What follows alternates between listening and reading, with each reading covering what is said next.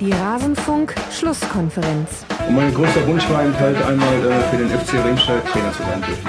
Das ist jetzt eingetroffen, nichtsdestotrotz freue ich mich darauf. Alles zum letzten Bundesligaspieltag. Liebe Hörer, hallo. Ich weiß nicht, ob man es mitbekommen hat, aber wir nehmen eine, einer etwas anderen Situation auf als regulär. Ihr hört immer noch die Rasenfunk-Schlusskonferenz Nummer 109. Das Intro wurde schon galant untermalt von einem meiner Gäste, denn es ist die besondere, es ist die Super Bowl-Ausgabe, die es auch schon im letzten Jahr gab. Ich stehe beim Super Bowl immer vor der Wahl, entweder keinen Rasenfunk oder einen Rasenfunk mit lieben Freunden, die ich mir sowieso eingeladen habe. Und dann machen wir doch das Letztere. Und diese Ausgabe hört ihr jetzt, aufgenommen in meinem Wohnzimmer mit anderer Audioqualität als gewohnt und einem mitschwingenden Bastian. Servus, schön, dass du mit dabei bist. Und Ich danke freue für mich diese sehr. Intro-Untermalung. Ja, ich freue mich sehr, hier zu sein. So kurz nach dem Bowling Green Massacre gibt uns der Fußball was Schönes an diesem Wochenende. Das ist einfach herrlich. Danke, Max, dass ich da sein darf. Ja. Äh, Sehr schön, dass du hier bist. Außerdem mit dabei, ihr kennt sie auch schon vom letzten Jahr, wenn ihr die Folge Nummer 51 gehört habt. Es liegen tatsächlich 58 Folgen zwischen der letztjährigen und der diesjährigen. Unglaublich. Hallo Anna, schön, dass du mit Hallo. dabei bist. Außerdem mit dabei, äh, Premiere im Rasenfunk, der liebe Alex. Hallo Alex. Servus Max. Und außerdem mit dabei, Christoph. Servus. So, bevor wir loslegen, müssen wir das ein bisschen anders machen als sonst, denn ich glaube, wir sollten kurz den Hörern erklären, wer ihr seid, was ihr macht und wie euer Bezug zum Fußball ist. Da fangen wir am besten mit demjenigen an, der am wenigsten Bezug zum Fußball hat, denn er ist Eintracht Frankfurt-Fan. Basti, was gibt's zu dir sonst noch zu wissen? ist eine einzige Frechheit. Ähm, ähm, Max und ich kennen uns vom Studium und ähm, ja, haben uns da kennen und schätzen gelernt und ähm, äh, ich bin froh, dass wir ab und zu immer noch Zeit miteinander verbringen Oh. können, obwohl wir nicht mehr so nah beieinander wohnen und der Super Bowl ist eine super Gelegenheit und ähm, ja, so hat sich das heute zusammengefunden. Absolut. Und du bist bei Twitter, das ist wichtig im Rasen. Absolut, ich bin der Terrier. Geilster Name. Zusammengeschrieben.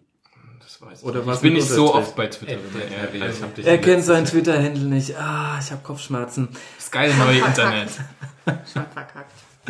Anna, liebe Anna, was ist dein Bezug zum Fußball? Hast du einen Bezug zum Fußball? Sagte er mit einem suffisanten Grinsen, kann man hier dazu sagen. Ja, ich bin 60-Fan und deswegen werde ich hier schon pausenlos gedisst quasi. Ach komm. Auch von Christoph, an den ich ja gleich mal weitergeben kann. Ja, Christoph, hast du einen Bezug zum Fußball, außer dass du Bruder eines sehr, sehr erfolgreichen Podcast-Moderators bist? Ja, ich bin Fan von Bayern, den Rest lassen wir mal stehen. Bei Twitter at Krosti der Clown. Das war's eigentlich.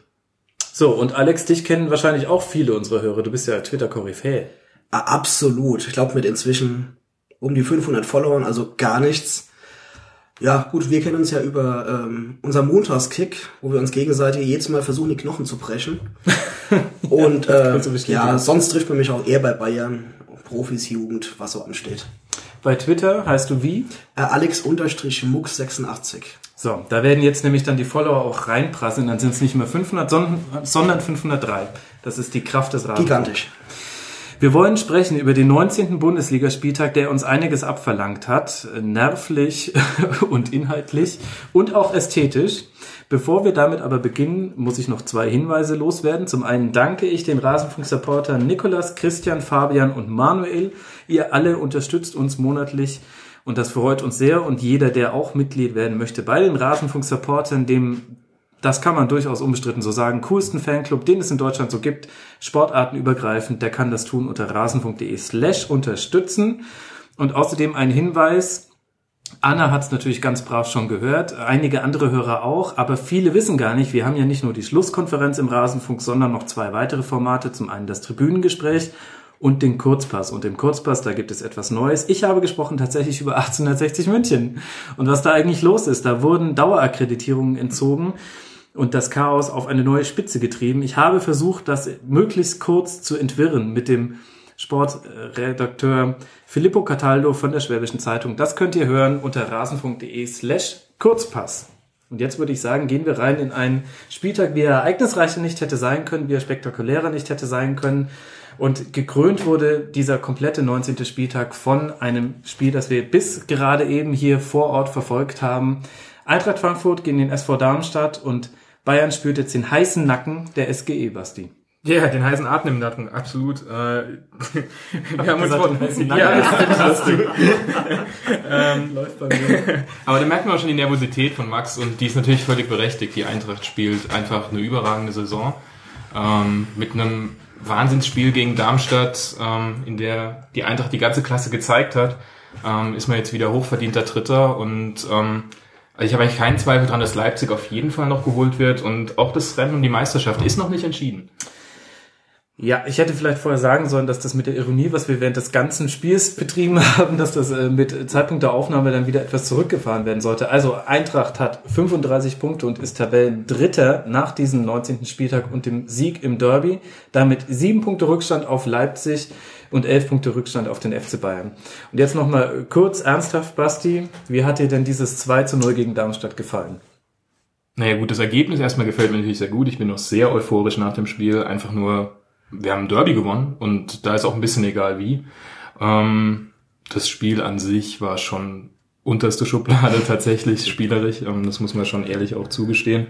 Gerade die erste Halbzeit ähm, hat auch einfach an Einsatz vermissen lassen bei der Eintracht. Nicht nur an spielerischer Klasse, sondern da war es auch wirklich, hat man einfach gemerkt, ähm, dass die Darmstädter deutlich motivierter sind. Ähm, hat vielleicht auch damit zu tun gehabt, im Training waren ja bei Darmstadt 3000 Fans, glaube ich, im Abschlusstraining. Die waren wirklich heiß auf das Spiel. Und das habe ich ein bisschen vermisst. Das hätte ich mir auch von meiner Mannschaft gewünscht. War leider nicht so. Und ähm, man darf sich bei so einem Spiel auch nicht beschweren, wenn man 1-0 in Rückstand gerät, das verliert, ähm, so wie wir es ja schon öfter mal gegen Darmstadt hatten. Und ähm, deswegen war ich auch lange Zeit äh, wirklich sehr, sehr unzufrieden während des Spiels. Ja, das können wir alle hier im Raum bestätigen. Andererseits finde ich aber, da können ja auch gerne die anderen mal reinspringen, nur vier Torschüsse von Darmstadt über die kompletten 90 Minuten, keine Chance, die mir jetzt nennenswert in Erinnerung hängen geblieben wäre. Höchstens kurz vor Schluss wurde es nochmal interessant. Naja, der, der, der Lattenschuss in der ersten Halbzeit oder Ja. Latte gestriffen. Ja, okay, gut, den können wir zählen. Aber defensiv ja auch nichts zugelassen. Also kann man ja auch letztlich sagen, ähm, erstmal die wichtige Null ist gestanden, wie so oft bei der Eintracht, und dann halt vorne irgendwie noch zwei Buden gemacht. Es war trotzdem hässlich. ja, das stimmt. Du musst ja auch mal sehen, es ist jetzt kein Phänomen von heute, dass Darmstadt kaum Chancen hat. Das zieht sich aber denen schon quasi durch die ganze Saison. Äh, wenn du die Angriffe heute gesehen hast, da haben sie es mal versucht über Sam oder am Ende über Altentop, aber das war viel zu wenig. Und so müssen wir nicht drüber diskutieren. Wie, wie willst du denn ein Tor schießen? Du hast den einen Lattenschuss, den wir eben angesprochen haben, und die Szene, wo sie bei Sky 15 Minuten darüber diskutiert haben, ob es jetzt ein Elfmeter ist oder nicht. Mehr war da auch im Endeffekt nicht. Und nicht, weil Frankfurt überragend verteidigt hätte, sondern weil auch oft einfach nichts kam. Wobei Darmstadt es immerhin probiert hat. Gerade in der ersten Halbzeit sind sie schon für mich fast überraschend mit vielen Leuten in die Frankfurter Hälfte ähm, gegangen. Und naja, klar, dass sie eher nach Standards gefährlich sind, das erklärt sich von selbst. Aber da hatten sie auch ähm, die eine gefährliche Chance. Und generell hat man immer so ein bisschen das Gefühl, wenn es Eckball gibt für Darmstadt, und das gab es zwei, dreimal, ähm, kann immer was passieren. Und ich finde es schon legitim, solange es 0-0 steht, auf die Art und Weise zu spielen als Darmstadt 98. Also zwei Ecken gab es für Darmstadt. Das heißt, genau zweimal hatte man das Gefühl, jetzt könnte was gehen. Andererseits steht halt die Sache drunter, es war ja auch für Darmstadt ein Derby und vor allem tabellarisch ist die Situation halt einfach sehr, sehr prekär. Also jetzt mit zwei Siegen, drei Unentschieden bei insgesamt neun Punkten nach 19 Spieltagen, das ist schon mehr als düster und so ein bisschen hatte man ja den Eindruck, auch wenn man so in die Darmstädter Fanszene reingehört hat, das Derby war so ein bisschen der letzte Strohhalm, nicht nur jetzt von der Tabellenkonstellation her, sondern auch so emotional, wenigstens zweimal die Eintracht schlagen. Und dafür hat man halt schon echt wenig gemacht. Ich finde auch, dass Darmstadt gar nicht so überragend verteidigt hat, sondern dass Frankfurt Ja. einfach ganz lang überhaupt nichts richtig versucht hat. Diese Flankenwechsel sind immer über die Innenverteidiger gegangen, die aber nicht direkt mal rausspielen, sondern nochmal zum Innenverteidiger, immer erst den Ball angenommen haben, geguckt haben. Das hat immer ewig gedauert. Und wenn sie mal versucht haben, ein bisschen schnell, zu spielen, vor allem in der zweiten Halbzeit, dann wurde es auch mal so ein bisschen eventuell gefährlich, sag ich mal. Und da hat Darmstadt aber die Räume auch nicht richtig zugestellt. Also es lag eher an Frankfurt als an Darmstadt, fand ich. Ja, ja. Da haben wir schon während des Spiels drüber diskutiert. Ähm, Darmstadt stand ja sehr tief mit beiden Ketten und ihr hattet immer wieder Spieler, also ihr, die Frankfurter, zwischen den Linien, aber die standen so oft im Deckungsschatten, weil sie nicht beweglich genug waren. Also da wurde zu wenig rotiert vorne drin, zu wenig die Position verschoben. Da wäre schon noch mehr gegangen. Absolut. Und ich verstehe auch nicht, was Kovacs Plan war für dieses Spiel. Also irgendwie hatte ich das Gefühl, die Mannschaft hat auch keinen, in der ersten Halbzeit keinen richtigen Plan gehabt, wie sie damit umgehen sollen. Dabei war das jetzt nicht überraschend, ähm, wie Darmstadt verteidigen wird. Und ähm, ja, gerade so diese Flanken aus dem Halbfeld, ohne jeden Sinn geschlagen. Ähm, das kann einfach nicht funktionieren. Ähm, ich hätte so Spieler nach der, spätestens nach der zweiten Aktion, nach der zweiten Flanke aus dem Halbfeld auch mal wirklich ausgewechselt, um ein Zeichen zu setzen. Das ähm, kann nicht der, der Matchplan gewesen sein von, von Kovac.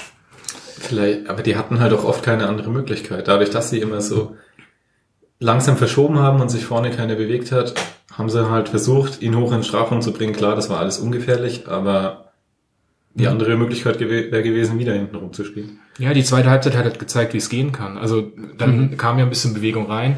Ähm, man hat mal einen schnellen Doppelpass gespielt. Man ähm, hat mal versucht, ein Eins gegen Eins einfach durch die Mitte auch zu gewinnen. Auf einmal ist der Raum da, automatisch, weil ähm, sich jemand aus der aus der Manndeckung lösen muss. Und ähm, auf einmal wurde es ja auch gefährlicher. Ich verstehe noch nicht, warum man das nicht von Anfang an macht. Das ist schon riskant, 45 Minuten einfach so herzuschenken in so einem Spiel. Das stimmt, aber das Problem war ja oft, dass der, der den Ball hatte, gar nicht, der kann ja keinen Doppelpass spielen, wenn ihm keiner entgegenkommt, wenn sich niemand freiläuft und dann musste er quasi irgendwann die Flanke schlagen, weil sonst überhaupt keine Bewegung im Spiel war. Dass die nicht, dass die nichts gebracht haben und nicht gut waren, ist klar. Ich hatte irgendwie in der ersten Halbzeit ein bisschen das Gefühl, die Frankfurter wollten nicht so in Zweikämpfe gehen. Mhm. Ähm, du hast die Situation, dass du eine Mannschaft hast, die eigentlich technisch klar besser ist als der Gegner. Mhm. Versuchst die auseinanderzuspielen, ohne dich jetzt allzu viel zu bewegen und vielleicht jetzt Kraft fürs Pokalspiel zu schonen. Ich weiß nicht, woran es lag. Und in der zweiten Halbzeit, wenn du dann mal in Zweikämpfe gegangen bist und hast die gewonnen, hast du immer ein, zwei Mann frei. Da muss man sich halt schon die Frage stellen, wieso nicht früher? Das ist mir unbegreiflich. Ja. Ja, auch in der zweiten Halbzeit hat, der, hat man ja nach 10 bis 15 Minuten das Gefühl gehabt, dass die Ideenlosigkeit wieder so ein bisschen einsetzt. Also mhm. da war der erste Schwung dann ja auch wieder weg. Und dann ähm, war das wieder so ein Hin- und Hergeschiebe hintenrum auch teilweise.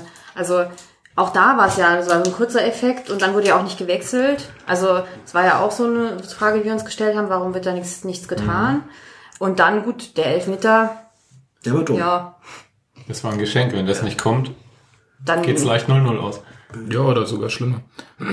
Also der Elfmeter war ein Geschenk. Ähm, ich finde auch, also ich finde es okay, man kann ihn geben. Ich habe natürlich sofort gesagt, es war ein Elfmeter, aber das ist eher meine Fanseele, die da spricht. Ähm, man, man, man hätte jetzt auch sagen können, das ist halt ein Zweikampf, wie es in der ersten Halbzeit zwischen Abraham und ich weiß nicht, welcher Darmstädter Spieler das war, auch ein, ein Zweikampf im Strafraum war.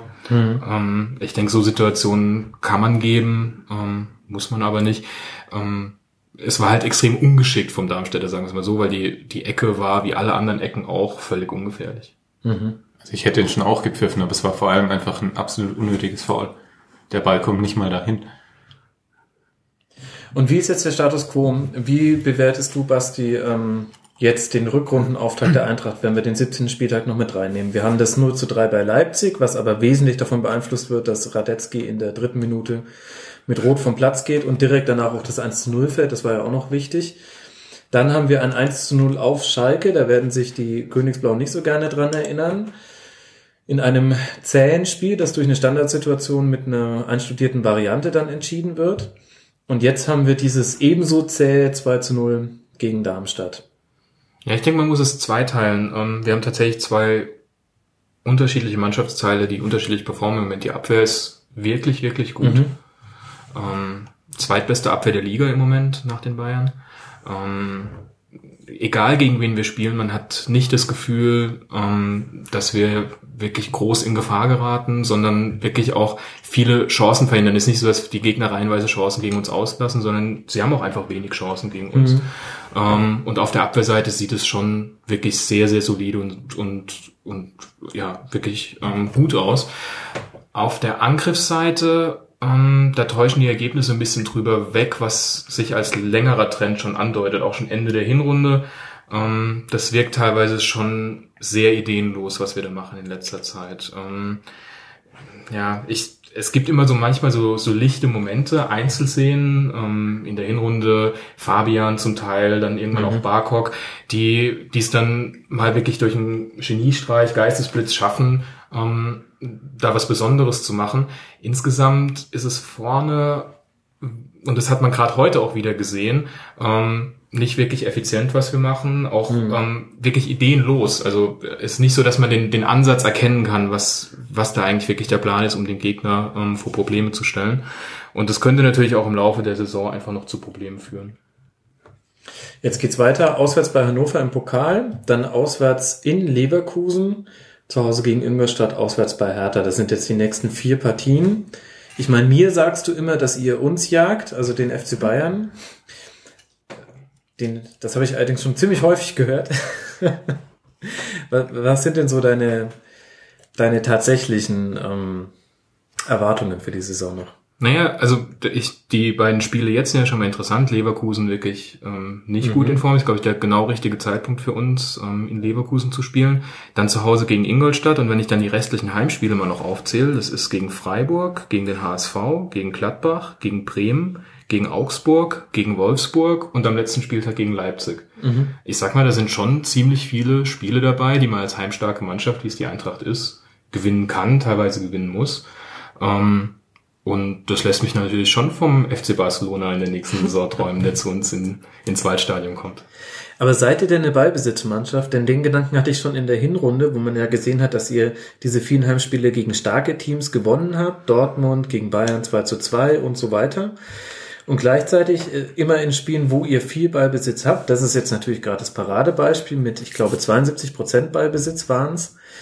Und da sind natürlich die Heimspiele, die jetzt dann kommen, mit Ausnahme vielleicht von Gladbach und Wolfsburg, sind das alle eher Mannschaften, die auch sagen, naja, macht ihr mal und wir gucken uns das an. Also, weiß Ja, sicher. Ähm, auf der anderen Seite ein Tor kassieren ist im Moment ähm, auch nicht besonders wahrscheinlich Ja, gegen stimmt. solche Mannschaften. Und ähm, ich meine, so ein Meier, der ist halt immer für ein Tor gut. Ähm, wir haben andere Spieler auch, die. Also heute Rebic hat mich extrem begeistert, muss ich sagen. Äh, Verhältnismäßig gerade zu den anderen, der wirklich dann auch mal das Eins gegen Eins gesucht hat, das auch gewonnen hat, ähm, gefährlichen Abschluss hat. Ähm, ich habe ihm sehr gegönnt, dass er das 2 zu 0 gemacht hat, weil er hat sich wirklich aufgerieben als einer der wenigen in dem Spiel. Ähm, und ja, manchmal langt es dann eben auch, so ein so ein Schniestreich zu haben da.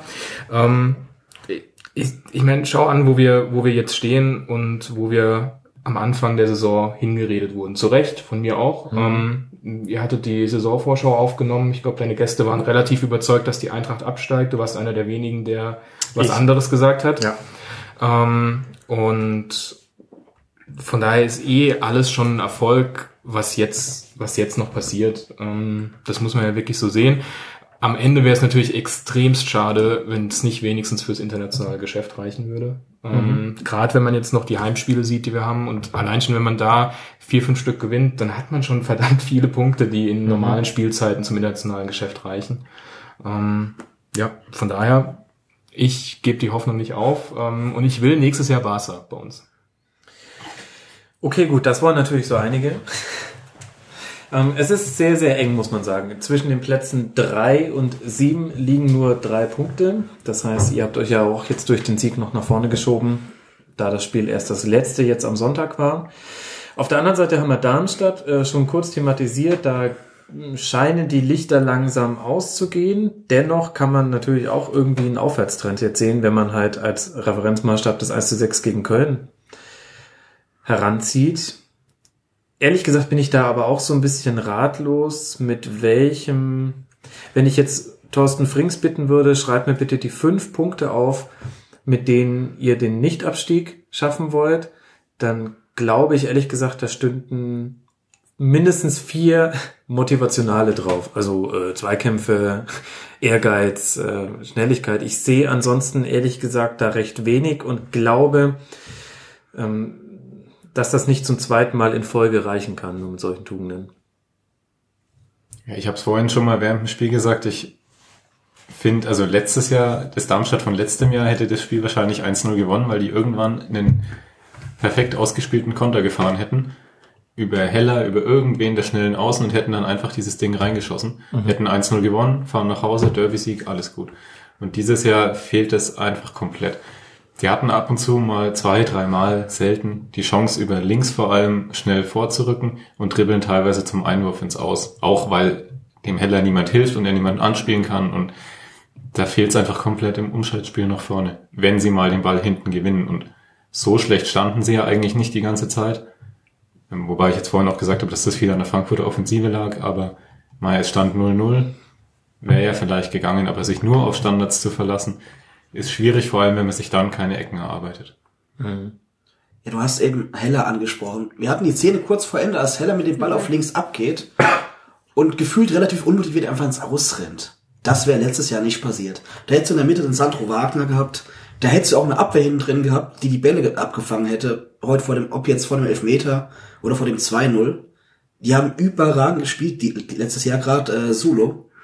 Und das Niveau erreichen sie dieses Jahr einfach nicht. Wobei ich es defensiv schon echt deutlich besser fand. Es, es, es, es ist deutlich besser, an- aber letztes Jahr, gerade bei den Auswärtsspielen, da war halt mal Solo auf vorne, hat die Dinger reingeköpft nach Ecken oder hinten haben sie die abgefangen.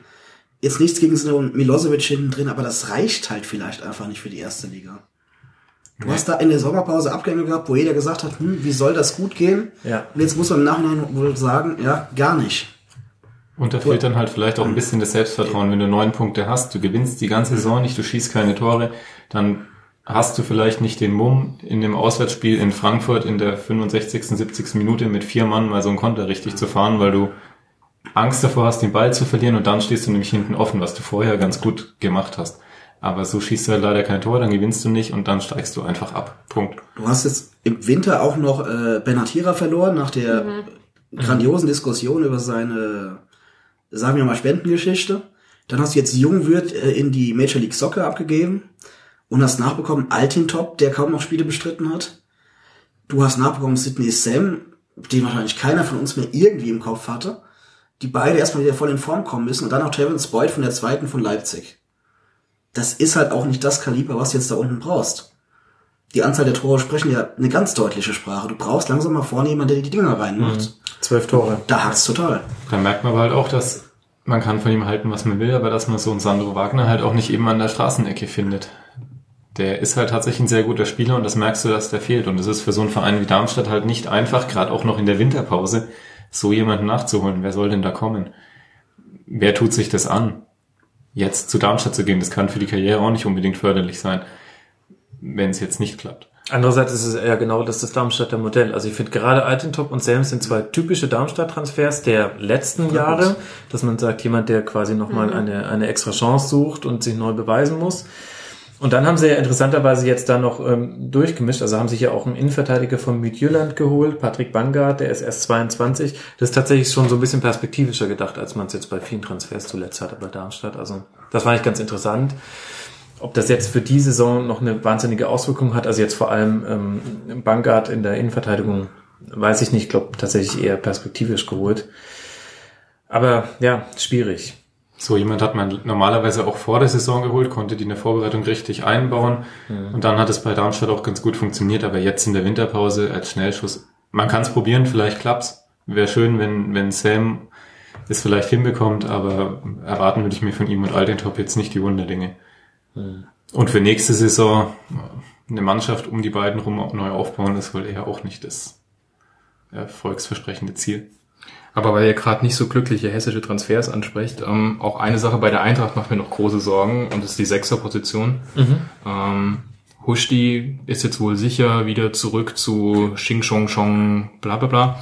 Ähm, und wir haben eigentlich nur noch einen Sechser übrig. Nee, eigentlich zwei, ähm, Hasebe und Mascarell, aber Hasebe spielt in dieser Libero-Rolle ähm, und ist eigentlich nicht für, für die Sechser-Position vorgesehen. Ähm, und ich finde es eine sehr, sehr absurde Geschichte, muss ich sagen. Ich habe hab nochmal nachgelesen, ähm, wie Huschti zu uns gekommen ist vor einem Jahr. Da kam er genau mit den Argumenten, ähm, er hält es in China nicht mehr aus und ähm, vor allem seine Familie und ähm, er kann da einfach nicht leben und will unbedingt zurück in die Bundesliga.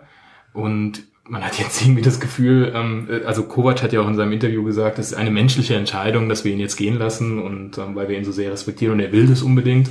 Ähm, wo ich mich schon frage, was ist da eigentlich los? Also das klingt, klingt wirklich absurd, ähm, auch von den Begründungen her und ähm, würde mich jetzt auch nicht wundern, wenn da eher ähm, andere Motive eine Rolle spielen. Vielleicht verdient da irgendein Berater noch mit ähm, und ist extrem interessiert, dass, dass so, ein, so eine Wechselgeschichte da zustande kommt.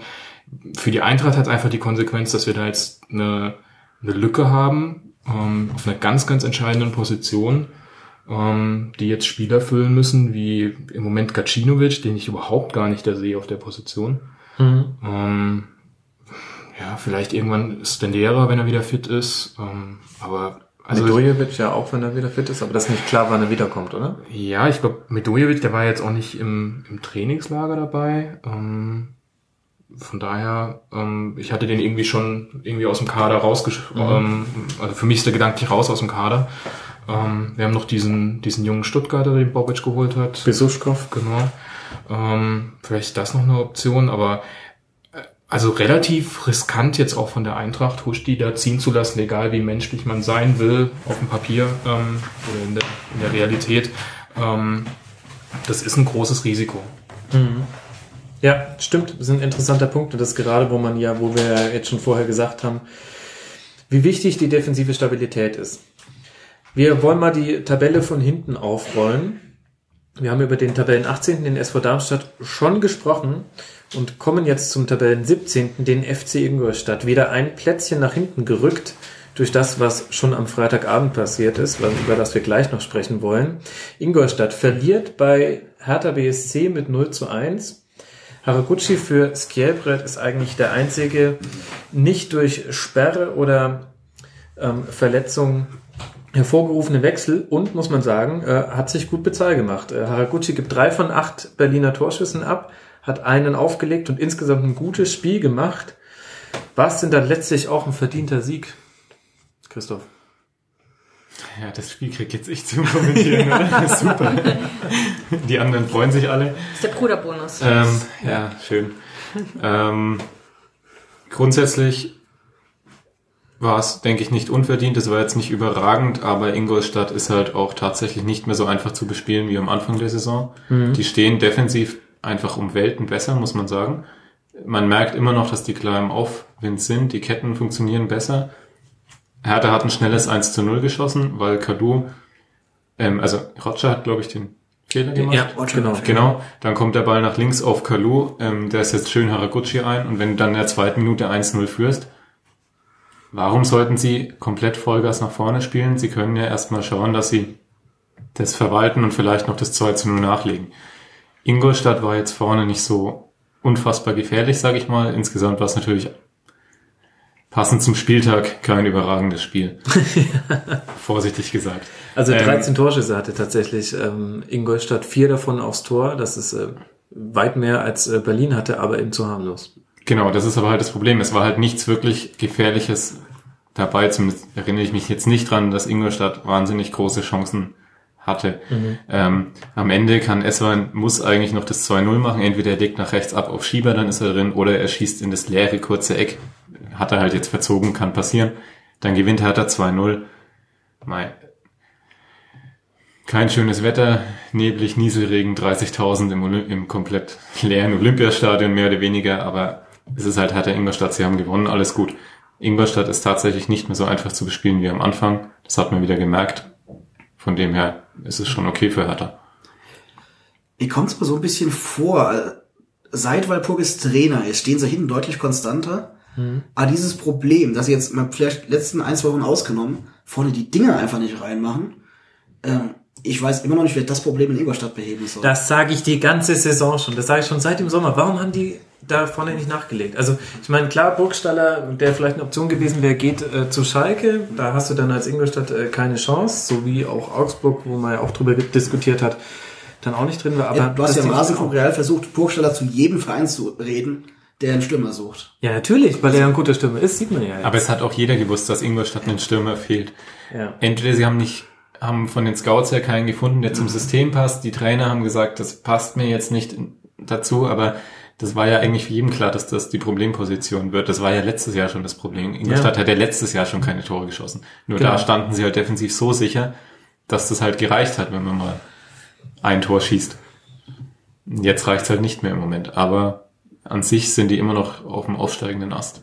Also auf jeden Fall ein klarer Aufwärtstrend. Sie haben jetzt einfach das Problem, dass Hamburg auch Punkte holt. Ja, und abwarten. ähm, jetzt, zumindest haben sie jetzt Punkte nach der Winterpause geholt, wenn auch gegen ein desolates Leverkusen, aber kommen wir später noch dazu. Und du hast noch Werder Bremen, die aus unempfindlichen Gründen auch immer mal wieder ein paar Punkte abholen. Ähm, äh, es spricht jetzt nicht gerade für die Liga, dass eine Mannschaft quasi ohne Stürmer noch nicht abgestiegen ist. Oder so eine Mannschaft, der momentan alle sechs abhanden gehen, auf Platz drei steht. Aber das ist ja wohl eher ein generelles Problem. Ja, ich meine, ohne Stimme ist jetzt natürlich auch ein bisschen hart. Also man hat schon Lescano, ähm, dann Suttner, der sich jetzt als Freistoßschütze äh, heraus äh, kristallisiert hat, weil es jetzt nicht unbedingt als klassischen Stürmer bezeichnen sollte, hatte auch die vielleicht größte Chance jetzt äh, gegen Hertha mit einem Distanzschuss.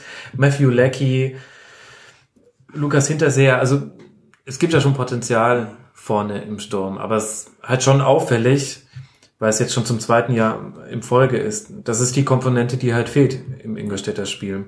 Und weil Purkes sagt, auch nach dem Spiel jetzt gegen die Hertha, naja, ist halt bescheuert, wenn dein Matchplan mit einem Gegentreffer in der zweiten Minute über den Haufen geworfen wird. Stimmt natürlich. Auf der anderen Seite hat man ja noch 88 Minuten und aus den 88 Minuten hat man jetzt nicht so wahnsinnig viel gemacht, nämlich nicht viel Zählbares vorne an Chancen. Und ich glaube halt ehrlich gesagt, Hertha war an dem Tag definitiv schlagbar. Also mindestens ein Punkt wäre da drin gewesen. Und das ist halt das, was es so bitter macht, finde ich. Es ist jetzt nicht so, dass du gegen einen übermächtigen Gegner da gespielt hast, sondern du hast dich selbst durch eine Unachtsamkeit in der zweiten Minute in einen Rückstand gebracht, dem du 88 Minuten hinterhergelaufen bist. Und das tut halt sehr, sehr weh, wenn am Tag vorher der direkte Konkurrent drei Punkte holt. Das ist natürlich so, aber gerade unter Dada ist Hertha halt auch wirklich defensiv nicht unbedingt schlecht aufgestellt und gegen die ist es halt nie leicht, ein Tor zu schießen. Wenn die dann mal 1 zu 0 zu Hause führen, ist es nicht ganz einfach, noch da wieder zurückzukommen. Natürlich in 88 Minuten sollte schon noch ein bisschen was drin sein, aber Hertha macht das dann schon auch clever. Ja gut, Hertha unangenehm zu bespielen. Ähm, eins der größten Themen noch vorne Ibišević, der jetzt zum sechsten Mal in Folge nicht getroffen hat, ähm, der aber gleichzeitig auch ganz andere Offensivaufgaben inzwischen da erfüllen muss. Also den siehst du viel häufiger auf dem Flügel, der ist viel häufiger der Zielspieler, der mit dem Rücken zum Tor den Ball annimmt. Dann ist es natürlich auch besonders schwierig, sich selbst in eine ähm, Abschlussposition zu bringen. Also er spielt auch ein bisschen anders ähm, als noch vor ein paar Monaten, finde ich. Aber insgesamt auch eine interessante Situation, finde ich. Der Hertha WSC jetzt auf Platz 6, 33 Punkte, 21 gefangene Tore, das ist sehr, sehr gut in der Liga, 27 erzielte, das ist auch vollkommen okay. Die große Angst ist natürlich bei den Berliner Fans, dass man jetzt wieder so eine Rückrunde spielt wie in den letzten drei Jahren. Das waren zweimal der 16. Tabellenplatz in der Rückrundentabelle, einmal der 17. Da tun jetzt natürlich die drei Punkte schon mal gut. Aber ehrlich gesagt tue ich mir immer noch sehr schwer, die Leistungsstärke von Berlin einzuschätzen. Keine Ahnung. Aber das ist dieses Jahr ja auch so ein generelles Problem. Da stehen Mannschaften zu dem jetzigen Zeitpunkt noch vorne, wo man nicht unbedingt mit gerechnet hätte, außer natürlich der Bastian. Als Problem würde ich das nicht bezeichnen. nicht, nicht Problem, aber es ist, ähm, mal wenn vorne jetzt die Standardteams, sage ich mal, stehen würden mit Dortmund und Schalke, Leverkusen, da weiß man so ein bisschen, was man hat. Jetzt bei Mainz, Freiburg, Frankfurt, Hertha, die sind alle ein bisschen schwer zu greifen. Da gibt's ganz verschiedene Gründe, warum die da stehen. Die stehen auch mit Sicherheit nicht gerade zu Unrecht da. Aber das ist sehr schwer, das einzuschätzen, wo jetzt da wirklich die Stärke liegt oder ob es jetzt daran liegt, dass halt Dortmund so schwer in Tritt gekommen ist, dass bei Leverkusen gar nichts mehr funktioniert, dass Wolfsburg spielt wie ein Absteiger. Also ich finde es schon hart, Dortmund mit Leverkusen zu vergleichen. ähm, wenn du siehst, Dortmund ist immerhin auf Platz, Max, jetzt korrigiere mich, fünf, sechs stehen sie momentan. Und Leverkusen. Vier. Vier, ja. Vier sogar, okay, wunderbar. Das hat die Eintracht gerade überholt. Leverkusen spielt unterirdisch und das ist nicht erst seit ein, zwei Wochen oder nicht erst jetzt äh, seit gewissen Sperren am Wochenende. Ähm, das ist einfach eine Leistung, teilweise in der Champions League schon oder jetzt auch in der Liga. Das ist halt nicht mal Europacup reif. Und du hast Mönchengladbach, gut, die haben eine unterirdische Hinrunde hingelegt. Dann hast du Wolfsburg, da kann man drüber diskutieren, ob die Zusammenstellung der Mannschaft falsch war, ob es der falsche Trainer war. Aber auch die stehen unten drin. Es ist, Du hast Schalke, die nicht aus dem Tritt gekommen sind. Also und die durchaus gestern aber gezeigt haben, was sie können. Mhm. Ja gut, da Das kommen wir, ja. kommen wir ja auch noch zu. Das Interessante sind tatsächlich die nächsten Spiele von Hertha, das muss man sich mal vor Augen führen. Jetzt geht's erst los auswärts im Pokal in Dortmund. Wir erinnern uns, letztes Jahr DFB-Pokal-Halbfinale zu Hause gegen Dortmund, ein, einen Schritt vor dem Finale in Berlin, was sie unbedingt haben wollten, ausgeschieden. Dann auswärts auf Schalke, dann zu Hause gegen die Bayern, dann zu Hause gegen Eintracht Frankfurt. Das heißt, wir haben es hier nur noch mit ähm, einstelligen Tabellenplätzen, wenn wir Schalke da jetzt mal so wohlwollend mit reinrechnen, ähm, nach diesem Spieltag zu tun. Äh, dann auswärts beim HSV und dann geht's noch nochmal gegen die Dortmunder. Also tatsächlich ist das für Hertha jetzt eine ganz, ganz wichtige Phase in dieser Saison. Ähm, Mitte März wird man dann, glaube ich, viel, viel besser sagen können, in welche Richtung sich die Rückrunde entwickelt. Und gleichzeitig habe ich aber so ein bisschen die Bedenken, da müssen jetzt auch nicht so wahnsinnig viele Punkte runterfallen gegen diese Gegner. Und dann könnte sich das tatsächlich ein, ein sich selbst verstetigender Trend werden. Ja. Du hast die Fans vorhin noch angesprochen, das finde ich spannend. Äh, Berlin, eine der aufregendsten Städte Europas, äh, Samstagnachmittag, kalt und regnerisch, Ingolstadt kommt die Stadt. Sind 30.000 jetzt viel Zuschauer oder wenig Zuschauer für so ein Spiel? Also sollten Sie antizipiert haben, wie das Spiel werden würde, finde ich, dass es viele Zuschauer waren. Ich weiß es nicht. Ich meine, das ist die alte Thematik. Ähm, unter anderem deswegen will man ja auch ein Stadion haben, um durch Verknappung der, des Angebots auch dann eine Steigerung der Nachfrage hinzubekommen. Wir haben ja mal zusammen VWL, Schrägstrich BWL studiert und müssten uns das eigentlich erklären können. Ich weiß es nicht, ehrlich gesagt. Ich will jetzt auch nicht da auf Ingolstadt rumhacken und auch auf, auf Berlin. Es, es scheint halt schwierig zu sein, in der Hauptstadt ein Fußballfieber zu entfachen, das länger trägt, als die Siegesserie andauert. Also egal wie gut Hertha spielt, sobald mal wieder ein nicht so tolles Spiel reinkommt, egal ob ergebnistechnisch oder auch von der Leistung her, dann spürst du das schon wieder in den Folgespielen. Es ist nicht so, dass, also es ist äh, kein Publikum, was schnell vergisst oder jetzt jenseits des Kerns, der immer kommt, besonders treu. Es scheint schwierig zu sein. Aber jeder, der schon mal im Olympiastadion war, jetzt außerhalb eines DFB-Pokalfinals, der weiß ja auch, dass es tatsächlich auch wirklich ein undammbares Stadion ist. Also, ich weiß noch, ich war 2008, als ich bei Elf Freunde Praktikum gemacht habe. Da war ich gegen den VfL Stuttgart und durfte Topspielzuschlag zahlen. Das hat mich 20 Euro die Karte gekostet. Und also das Spiel war damals nicht besonders toll. Der Platz war mitten zwischen schimpfenden Berlinern. Das war echt ganz lustig. Aber da habe ich mir auch gedacht, also ich war schon beim DFB-Pokalfinale, da findest du es natürlich grandios dort. Aber an so einem normalen 21. Spieltag gegen Stuttgart war zwar gutes Wetter, aber ansonsten war da nichts gut. Also Ich hatte das vorhin auch angesprochen, weil man im Olympiastadion halt auch so stark sieht, wenn ein bisschen weniger Leute drin sind. Jetzt waren da 30.000 Leute drin, das sieht im Olympiastadion ein schönes Stadion, wo halt 70.000 Leute reinpassen, sieht das aber halt auch aus, als ob da niemand wäre. Wenn du das jetzt in, ja, ich will jetzt hier keinen Verein nennen, aber halt in einem kleineren Stadion hast, dann ist die Hütte halt fast voll und dann kommt auch eine ganz andere Stimmung rüber, weil die Fans von Hertha haben durchaus versucht, Stimmung zu machen. So ist das nicht. Es sieht mhm. halt nur aus, als ob das Stadion komplett leer wäre, wofür die jetzt wiederum aber halt nichts können. Das ist ja auch kein Vorwurf an die Leute, die, die sich das wirklich geben. Sei, ja. sei mal ehrlich, nee, bei so am Wetter gegen Ingolstadt, das ist nicht vergnügungssteuerpflichtig, auf keinen Fall. Ähm, aber die können ja am wenigsten dafür, dass dann keiner ins, kein anderer ins Stadion kommt. Auch die Mannschaft, der macht jetzt keinen Vorwurf, die stehen auf einem ordentlichen Platz, die spielen ordentlichen Fußball. Und zeitgleich hast du in der zweiten Liga Mannschaften wie Stuttgart und Hannover, die fast vor ausgekauftem Haus spielen. Die Stadien sind zwar ein bisschen kleiner, aber da hast du halt deine 30, 40.000. Und Hannover und Stuttgart kommen von der Stadtgröße jetzt nicht so ganz an Berlin ran. Klar, du hast eine Union. Und dann gehst du halt schon wieder runter in die Regionalliga Nordost, ist das, glaube ich. Äh, mit Mannschaften wie Dynamo, die halt wirklich nur Spartenpublikum anziehen. Es ist wohl aus meiner Sicht eher so ein generelles Problem Fußball in Berlin. Du hast ein Eventpublikum, wenn Bayern mhm. kommt, Haus ausverkauft. Wenn Dortmund kommt, ausverkauft.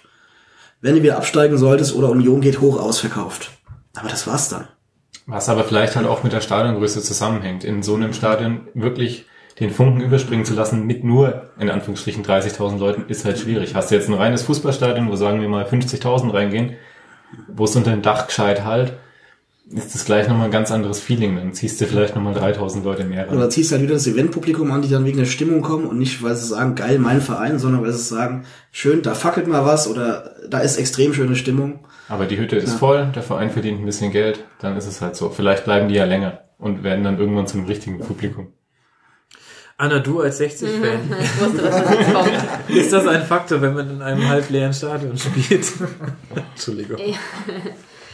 Also ich meine, wenn da auch noch hinzukommt, dass ähm, die Ultras zum Beispiel das Start, also das, die Heimspiele einfach mehr oder weniger boykottieren, dann wird's natürlich bitter unter Umständen. Das ist ja jetzt ein Punkt, der wurde jetzt auch schon öfters mal bei den Heimspielen von 60 kritisiert, dass eben die Heimstimmung extrem schlecht ist. Und das war ja auch schon mal anders. Also ist jetzt nicht so, als ob wir seit gestern in der zweiten Liga spielen. Und da gab's eben auch schon diverse Spiele, bei denen es wirklich gut abging. Und an sich der Support ist ja auch nicht schlecht, das sieht man wieder bei den Auswärtsspielen. Also wenn dann wieder viele Leute hinkommen und die auch da was reißen, da wird dann ja auch immer mal wieder gerne drüber berichtet, dass es da eben mal ganz gut aussieht. Aber wenn bei den Heimspielen halt nichts los ist, ich meine, ist halt deprimierend und dementsprechend, also das liegt ja nicht jetzt da dran, dran, aber die Leistungen sind ja auch nicht überragend. So zieht man halt auch keine neuen Leute dahin. Und dann das Riesenstadion, ich meine, das ist wirklich ein großes Stadion auch. Man sieht ja auch, wie es aussehen kann, wenn es voll ist. Ähm, ja. Ich meine, auch da sind die, sind die Zuschauerzahlen ja teilweise immer noch nicht schlecht für die zweite Liga. Das muss man ja auch mal ehrlich sagen. Es sieht dann halt auch halb leer aus, weil es ein Riesenstadion ist. Aber ich glaube eher das Problem ist allgemein momentan die Stimmung unter den Fans. Und das hat jetzt weniger mit dem Stadion zu tun, als mit den Leistungen, mit dem allem, was außenrum passiert. Wir machen später noch einen kurzen 60-Block. Ach, Da ich, ich bin ja jetzt eh im Thema drin durch den Kurzpass. Ja, da habt ihr auch schon viel aufgearbeitet, was wir jetzt dann aussparen können. Das ist ja auch ganz nett. Und trotzdem längst nicht alles. Es, ist, äh, es gibt viel zu reden über 60 tatsächlich. Um nochmal kurz das Spiel Berlin gegen Ingolstadt dicht zu machen. Äh, interessante, interessante Personalie Roger tatsächlich in der Mitte als Abwehrchef. Ist natürlich ein bisschen tragisch, dass er dann den entscheidenden Fehler zum 0 zu 1 macht. Ansonsten fand ich sehr interessantes Duell auf der rechten Seite von Ingolstadt Hadajonai gegen Maxi Mittelstädt. Ähm, haben sich eigentlich beide ganz gut geschlagen. Also äh, sowohl Hadajonai hatte tolle Momente als auch Maxi Mittelstädt. Und wie das jetzt weitergeht, werden wir beobachten können. Die Hertha-Spiele haben wir schon eingeordnet. Es geht jetzt eben erst nach Dortmund und dann nach Gelsenkirchen. Und Ingolstadt spielt tatsächlich zu Hause gegen den FC Bayern. Das ist vielleicht gar nicht so der falsche Gegner jetzt, denn da kann man auch nicht so arg viel verlieren. Aber zu den Bayern wollen wir noch kommen. Der Grund, warum diese Niederlage für Ingolstadt gleich doppelt bitter war, war das eben schon angesprochene Freitagabendspiel. Und ich weiß gar nicht, warum hier schon äh, die Gesichter in den Händen vergraben werden. Zwischen dem Hamburger SV und Leverkusen 1 zu 0 für den HSV in einem Klassiker der Fußballgeschichte. Es war ein packendes Spiel, es ging dramatisch hin und her. Und bei der entscheidenden Szene verschätzt sich da, Papadopoulos trifft und der HSV gewinnt dadurch. Das muss man auch erstmal so auf die Kette kriegen. Und ich weiß nicht, was man, Christoph, ich stelle wieder die erste Frage an dich, einfach weil ich es kann, was man über diese Szene hinaus, über das Spiel noch sagen muss. Also ich gehöre schon mal zu den Glücklichen, die nur die zweite Halbzeit gesehen haben, weil ich während der ersten Halbzeit noch Fußballtraining hatte und da war das Niveau, glaube ich, unwesentlich schlechter. ähm, Leverkusen schockiert mich, muss ich tatsächlich sagen. Ähm, mir fehlt da komplett die Weiterentwicklung. Ähm, es war klar, dass das ein schweres Spiel wird. Freitagabend in Hamburg, das Stadion ist voll Flutlicht, Chalanolo fehlt, relativ spontan. Chicharito fällt aus. Das ist nicht einfach, aber die haben sich so unfassbar einfach den Schneid abkaufen lassen, das war wirklich schockierend. Ähm, auf Seiten vom HSV, Papadopoulos hast du angesprochen, überragendes Spiel, defensiv, vorne bei den Ecken immer wieder gefährlich, hat auch verdient dann tatsächlich dieses Tor geschossen, weil er sich einfach gut durchsetzt gegen zwei Mann ähm, und eiskalt ihn einfach ins Eck setzt. Er muss aber halt dafür auch nicht mal hochspringen. Ähm, Ansonsten besonders gut fand ich Müller und Kostic. Die haben auf Außen extrem Druck gemacht. Ähm, und damit konnte Leverkusen gar nicht umgehen. Immer wenn Leverkusen versucht hat, ihn rauszuspielen, sind sofort Müller oder Kostic, je nachdem auf welcher Seite der Ball war, drauf. Und ein zweiter Hamburger haben sofort die Außen gedoppelt. Und dann hat Leverkusen den Ball entweder direkt verloren oder sie haben zurückgespielt auf einen der Verteidiger, der ihn geschlagen hat und dann war der Ball auch weg. Da erwarte ich mir von einer Mannschaft wie Leverkusen, die ja immer noch eine gute Truppe auf dem Feld hat, aber halt auch, dass sie diese Räume halt mal nutzen, die dann entstehen, wenn Kostic oder Müller eben draufschieben, ist ja dahinter Platz. Da ist kein Spieler reingelaufen, da ist auch der Ball nicht hingespielt worden. Und wie willst du denn dann vorne Offensivaktionen bekommen? Das war wirklich erschreckend schwach und mir fehlt von Schmidt da regelmäßig der Plan B. Wenn der eigene, also wenn der eigene Ansatz nicht aufgeht.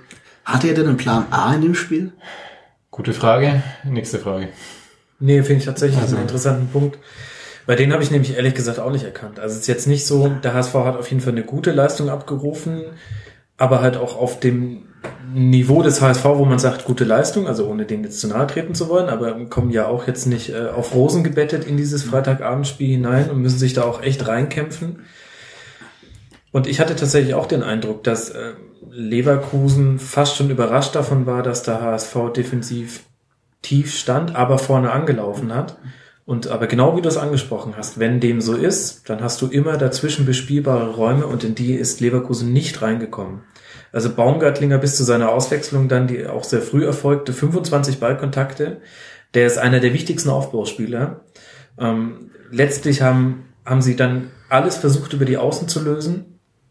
Und da haben sie auch einfach viel zu viele Duelle gewonnen. Also es war ganz, ganz zäh anzuschauen und ja, tatsächlich ähm, eine fast ja bedrohliche Situation in Leverkusen finde ich. Also da muss man nicht lange in Twitter reinlesen und sich äh, Leverkusen Podcasts anhören, um zu hören, da ist der Frust echt sehr groß.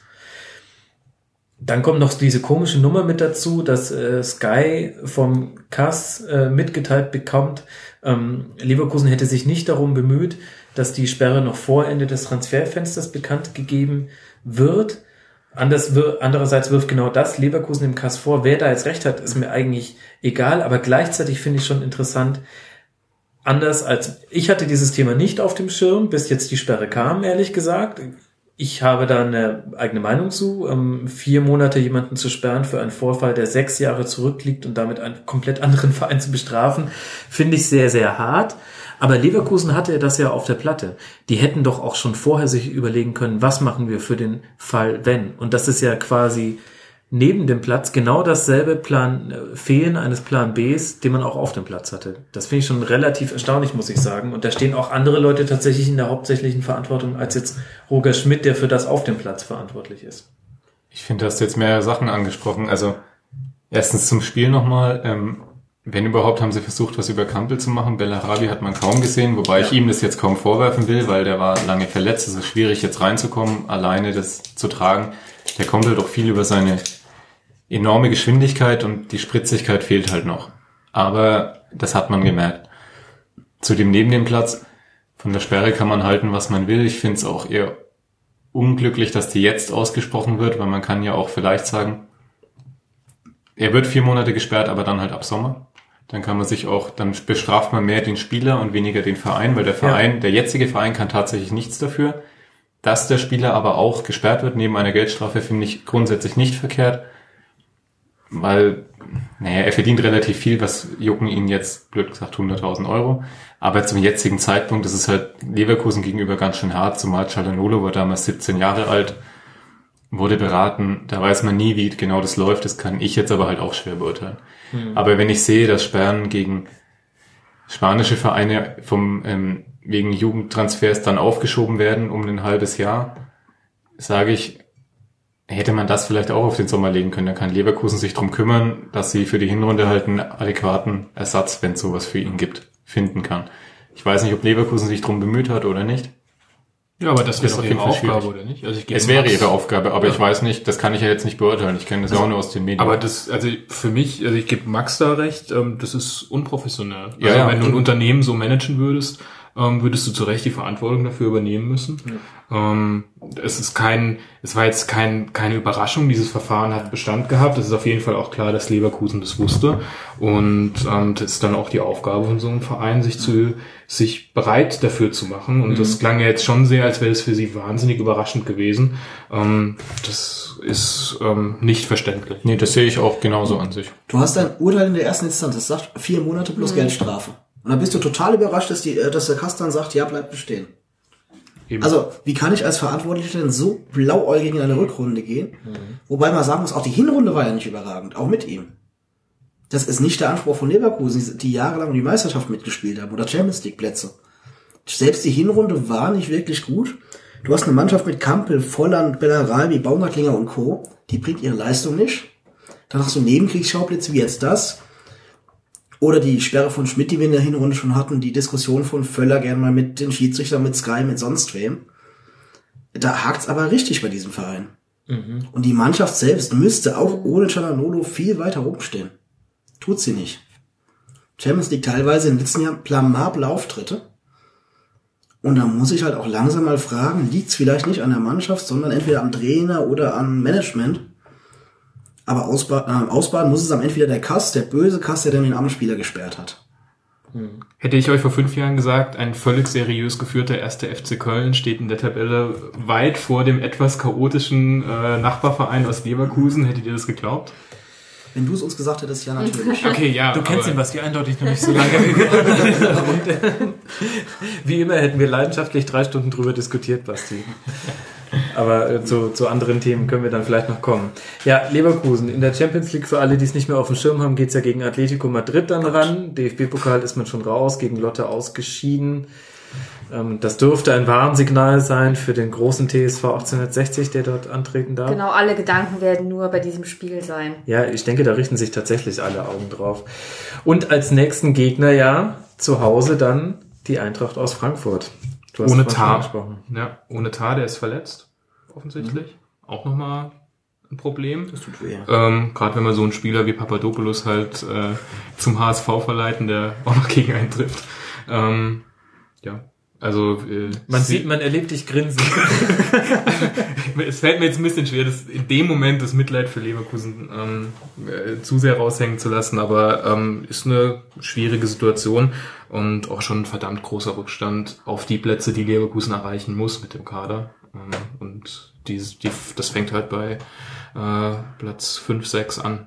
Ja. Also Platz 7 wäre Minimum, wenn du von ausgehst, dass jetzt vielleicht einer der ersten vier Pokalsieger wird. Ja, und das wären jetzt acht Punkte Stand jetzt und ähm, gerade ist nicht so ganz zu sehen, wie eine Weiterentwicklung bei Leverkusen im Positiven sich gestalten könnte. Christoph, nachdem du nur die zweite Halbzeit gesehen hast, um dir kurz zu erklären, wie schlimm dieses Spiel war, zitiere ich einfach nur zwei Statistiken. Zum einen ist, äh, Leverkusen hat 22 Mal gefordert und zwar überall auf dem Platz. Ich habe mir die Vorverteilung angeguckt. Furchtbar. Und die Passquote des HSV 55 Prozent, 157 angekommene Pässe. Das war dieses Spiel. In Man muss Nutshell. dazu sagen, ich hatte es tatsächlich aufgenommen und dachte, ich schaue es mir als Vorbereitung für heute an. Hab, Das ist ange hab in der Ansatz. Halbzeit angefangen, habe dann irgendwann gedacht, naja, zweifache Geschwindigkeit tut's auch. Das wurde dann vierfache, achtfache, sechzehnfache und im Endeffekt bin ich bei der zweiten Halbzeit wieder pünktlich eingestiegen, weil ich in der Zeit keine einzige Torchance gesehen habe und gedacht habe, dann brauche ich auch nicht langsam machen. Ja, aber schon alleine, also wenn man sich nur die Körpersprache anschaut und wie schnell das dann schon ging, das ist das ist einfach deprimierend. Also man hatte auch nicht den Eindruck, dass da irgendwie noch groß was passieren kann dann irgendwann. Der mich hat tatsächlich an unsere montägliche Kickrunde erinnert in weiten Teilen. Ja, aber wir treffen, wenn wir faulen wollen, wenigstens eine Gegenspieler. also, Das, das, das stimmt tatsächlich. Ein schönes Schlusswort für dieses Spiel. Verletzungsstatistik ist tatsächlich herausragend. Der HSV bekommt mit diesem Dreier tatsächlich mal wieder den Relegationsplatz. Das haben wir ja noch nie erlebt. 16 Punkte nach 19 Spieltagen, 16 erzielte Tore bei 35 Gefangenen. Das ist die Zwischenbilanz des HSV. Und auf Platz 15 wartet ebenfalls mit 16 Punkten Werder Bremen. Und das wäre das nächste Spiel, über das ich gerne sprechen möchte. Wir reden über ein Sonntagsspiel. Wir haben es alle hier zusammen gesehen. Wir haben es gefeiert. Nicht alle haben es zusammen gesehen. Manche mussten krude Super Bowl-Wetten abgeben. Das können wir vielleicht am Schluss noch auflösen, wenn, was dann alle Leute erst nach dem Super Bowl hören werden. Wir sprechen über das Spiel des FC Augsburg gegen Werder Bremen. Und irgendwie hat Werder es geschafft, eine 2 zu 1 Führung noch in der zweiten Halbzeit durch Tore in der 79. Minute und der 93. Minute in eine 2 zu 3 Niederlage zu wandeln. Es war ein abwechslungsreiches Spiel, was den Torverlauf angeht und trotzdem irgendwie kein gutes Spiel, Anna. Ja, also der Torverlauf und auch das Ergebnis hört sich ja an, als wäre das der absolute Leckerbissen gewesen. Wir haben wirklich gelitten vom Fernseher. Man kann es nicht anders sagen. Es war der Auftakt für einen gloriosen Fußballtag. Ja, der wird jetzt wenigstens gekrönt werden durch einen hervorragenden Super Bowl. Über den reden wir gleich noch. Da, haben, da stecken wir jetzt alle Hoffnungen rein. Wenn das jetzt auch noch schief geht, oh je, dann sind wir deprimiert um zwei Uhr Das nachts. ist die schlechte Stimmung hier am Tisch so. Nein, es war kein schönes Spiel. Wirklich nicht. Ich meine, um, um beim Positiven zu bleiben, Raoul Bobadilla hat ähm, sowohl das 1 zu 0 per Hacke toll aufgelegt, als auch das 3 zu Das 2, war's wenn auch 1-1 aus, übrigens. das 1 zu 1, genau, richtig, danke. Äh, auch ähm, das 3 zu 2 erzielt, wenn auch aus äh, leichter Abwehrposition heraus, aber der war so derjenige Spieler, der, der herausragte. Du meinst Abseitsposition deswegen. Du hast Abwehrposition gesagt. Ah, ja, läuft ja bei mir heute. das ist ein super Spieltag. Mega gut. Ja, ehrlich gesagt, ich weiß nicht so ganz, was ich mit dem Spiel anfangen soll. Irgendwie finde ich, ähm, überrascht das, das Ganze aber auch nicht. Werder fehlt halt weiter die defensive Stabilität und es tut mir sehr leid, da einzelne Spieler rauszu, rauszupacken, aber Sané müsste man jetzt zum Beispiel endlich mal beibringen, dass er rausrücken soll. Das hat man, das hat er gegen Bayern nicht gut gemacht, das hat er gegen Dortmund nicht gut gemacht. Die hätten schon viel, viel früher die ähm, Entscheidung erzielen müssen, weil Sané da nicht schnell genug rausrückt. In, beim entscheidenden 2 zu 1 tut er es auch nicht. Und auch bei dem, bei dem ähm, 3 zu 2 jetzt gegen Bobadilla. Ja, Bobadilla leicht im Abseits, aber trotzdem, die alle anderen Abwehrspieler zwei Meter vor Sané und Sané trottet hinten rum. Das ist, das sind so leichte Fehler und das ist natürlich nah an einer Floskel, aber das darfst du dir halt in der ersten Liga nicht erlauben. Und es tut halt unglaublich weh für Werder. Es war, es hätte das Spiel gegen einen Abstiegskonkurrenten sein können. Jetzt durch diesen Sieg holt sich Augsburg den 24. Punkt. Ich glaube, da kann man das Thema tatsächlich, also man kann jetzt noch keinen Deckel drauf machen, aber das sieht jetzt sehr, sehr viel rosiger aus für Augsburg, als wenn man verloren hätte. Da wäre man da unten nochmal richtig reingerutscht und Werder hätte sich rangesaugt. Und dann lässt du so ein Spiel noch aus der Hand gleiten. Ich fand das 3-2 hat ganz gut für das ganze Spiel gesprochen. Du hast einen langen Ball, den Bobadilla aus leichter Absatzposition bei der Annahme eigentlich schon verstolpert. Hm. Und die Bremer Abwehr schafft es nicht, einfach sich dazwischen zu stellen oder den Ball rauszujagen. Dann spielst du 2-2, hast da einen Punkt aus einem zugegebenermaßen schlechten Spiel und sagst, ja, ist in Ordnung. Jetzt hat Bremen null Punkte nach drei Rückrundenspielen. Zweimal ordentlich gespielt, Pech gehabt gegen Dortmund und Bayern müsste es gewesen sein. Und heute eine Leistung, boah, nach vorne war es okay, sagen wir es mal so. Aber du darfst da nie drei Stück kriegen in dem Spiel. Hm. Das war teilweise abenteuerlich. Also, die erste Halbzeit, wir haben uns, uns wie gesagt zusammen angeschaut, war so schlecht, dass wir teilweise über die Trikots diskutiert haben. Und äh, Das war eine schöne Diskussion, aber Diskussionen über Deckungsschatten, man, kon man konnte sich echt kaum anschauen. In dem Fall von beiden Seiten. Aber Augsburg steht jetzt halt nach dem Spiel da, sagt geil, drei Punkte, alles super. Und Bremen sagt, scheiße gespielt, null Punkte.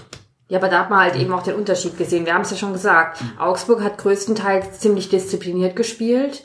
Und am Ende hat halt einfach das, das kleine Quäntchen dann den Unterschied gemacht. Und da setzt sich eben auch Bobadilla dann gut durch. Und das ist halt auch was, das muss man schon bewundern. Ich meine, Augsburg hat jetzt keine absolut überragende Mannschaft und ja auch schon seit einigen Jahren eigentlich nicht. Aber was sie aus ihren Mitteln machen, das ist schon wirklich nicht schlecht. Und das macht dann halt vielleicht am Ende den Unterschied, ob man jetzt absteigt oder nicht. Ja, heute auch bei Augsburg sagen muss, wir reden jetzt von einer Mannschaft, die hat nach 19 Spieltagen 18 Tore gemacht. Und nur 22 kassiert. Eben. Aber davon immerhin nur drei gegen eine Bremer Mannschaft, die da unten nicht absteigen will. Aber jetzt nur noch äh, zwei Tore für Hamburg steht. Also es ist schon, wird langsam heikel.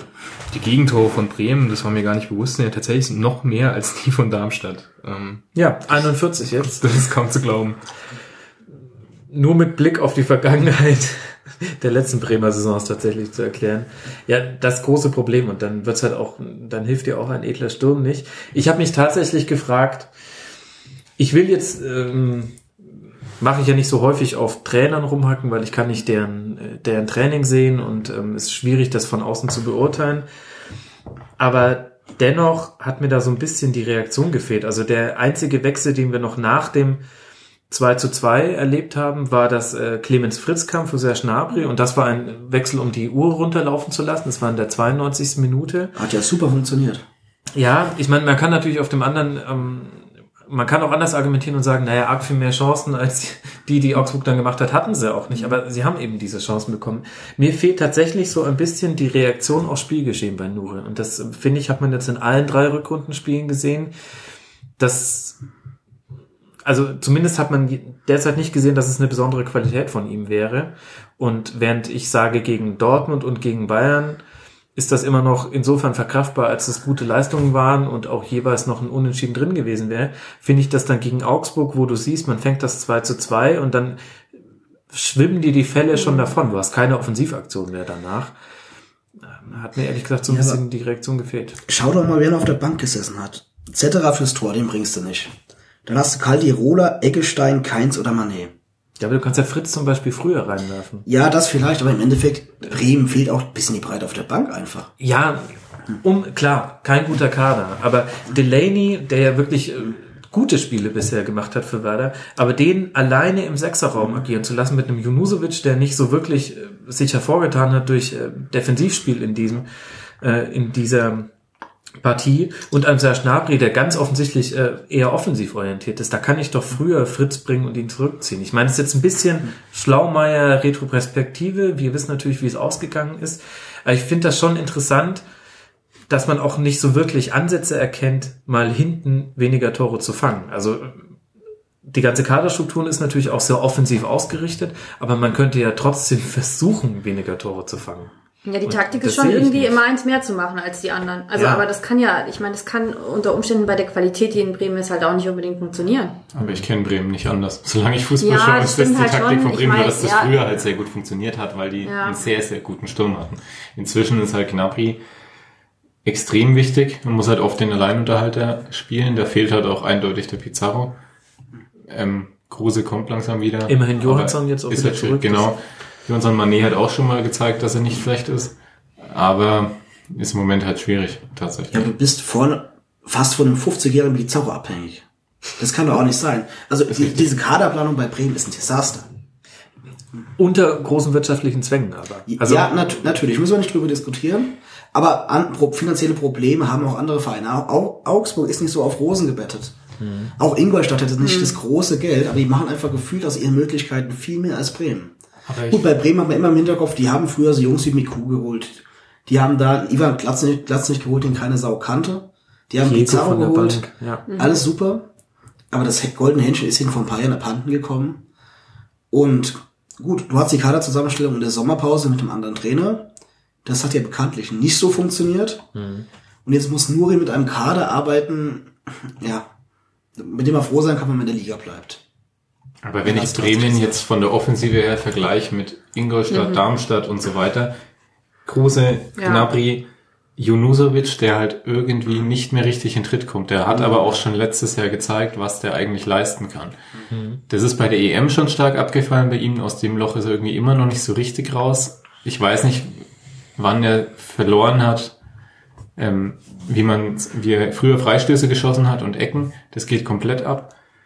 Der Selassie ist nach vorne eigentlich nicht so ungefährlich. Das ist rein von den Namen her eigentlich nicht schlecht. Dann ist es schon okay, wenn du noch so einen ähm, Veteranen wie den Pizarro dabei hast, der aber halt trotzdem immer noch gefährlich ist. Der ist halt jetzt leider recht lang verletzt. Kruse ist am Anfang ausgefallen. Dem rennen sie halt immer noch ein bisschen hinterher.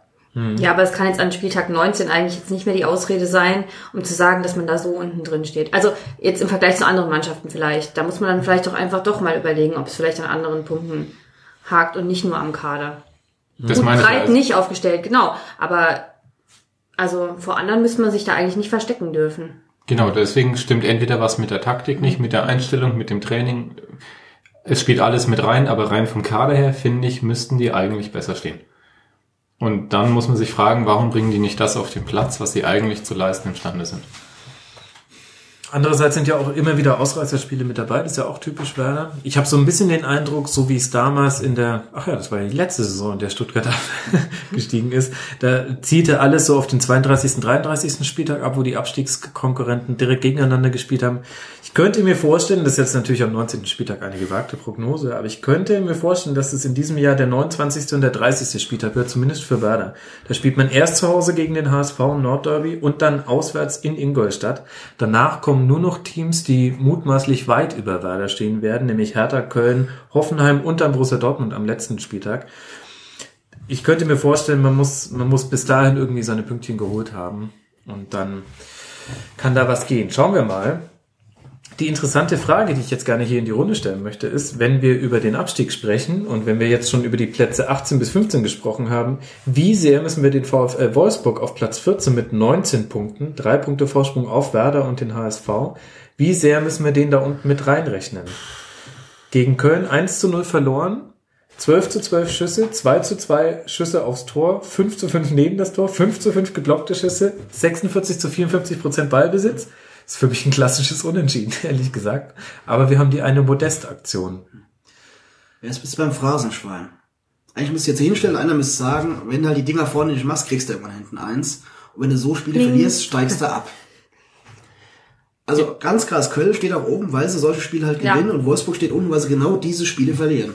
Wobei das in dem Spiel schon sehr strittig war. Der, der Elfmeter ähm, Pfiff, der zum Tor von Modest geführt hat, ähm, War war. doch nicht strittig. War das das, wo der Torhüter rauskommt und ihm den Fuß wegzieht? Also ich fand Ja, nee, was ich jetzt strittig das war, Spiel? es Also- war strittig, was der Schiedsrichter gepfiffen hat. Genau, das war man die war sich nicht einig, was, also, Der um Schiedsrichter kurz die Hörer halt. und Hörerinnen ins Boot zu holen, Ja. es gibt einen abgefälschten Schuss, den Modest dann als erster aus leichter Abseitssituation heraus erreicht. Er kommt mit der Fußspitze an den Ball und Benaglio hat die Hand auf dem Fuß, Modest fällt dann auch. Und es gab etwas Verwirrung dann um die Geste des Schiedsrichters, der die Geste verhalten gemacht hat. Ähm, Das wäre tatsächlich ein sehr zweifelhafter Pfiff, denn da war kein Halten gegen Modest äh, zu erkennen. Ähm, wenn er allerdings gepfiffen hat, dass eben Benaglio ihn gefault hätte, dann kann man sagen, ja, das kann man geben. Es gab auf jeden Fall die Hand am Fuß. Er nimmt das dann an und dann kann man den Strafschuss pfeifen. Und steht Modest nicht sogar leicht im Abseits? bei Ja, ja, genau. Also das Also, kommt ja noch klar, hinzu. Das ist auf der einen Seite ist falsch, auf der anderen Seite bist du halt wieder bei dem Punkt, wenn du oben stehst, kriegst du den. Wenn du unten stehst, kriegst du ihn halt gegen dich. Ach, weiß ich Ich weiß, nicht. Das stimmt doch nicht. Das halte ich auch für ein Gerücht. Also man kann, es war sicherlich ein bisschen glücklich, weil er leicht im Abseits steht, aber ansonsten ist das ein klares Foul und das ist auch ein Elfmeter. Da brauchen wir gar nicht drüber diskutieren. Also ganz klar, er zieht ihm den Fuß weg, Punkt. Ich mache jetzt auch mal einen Gegenpol auf.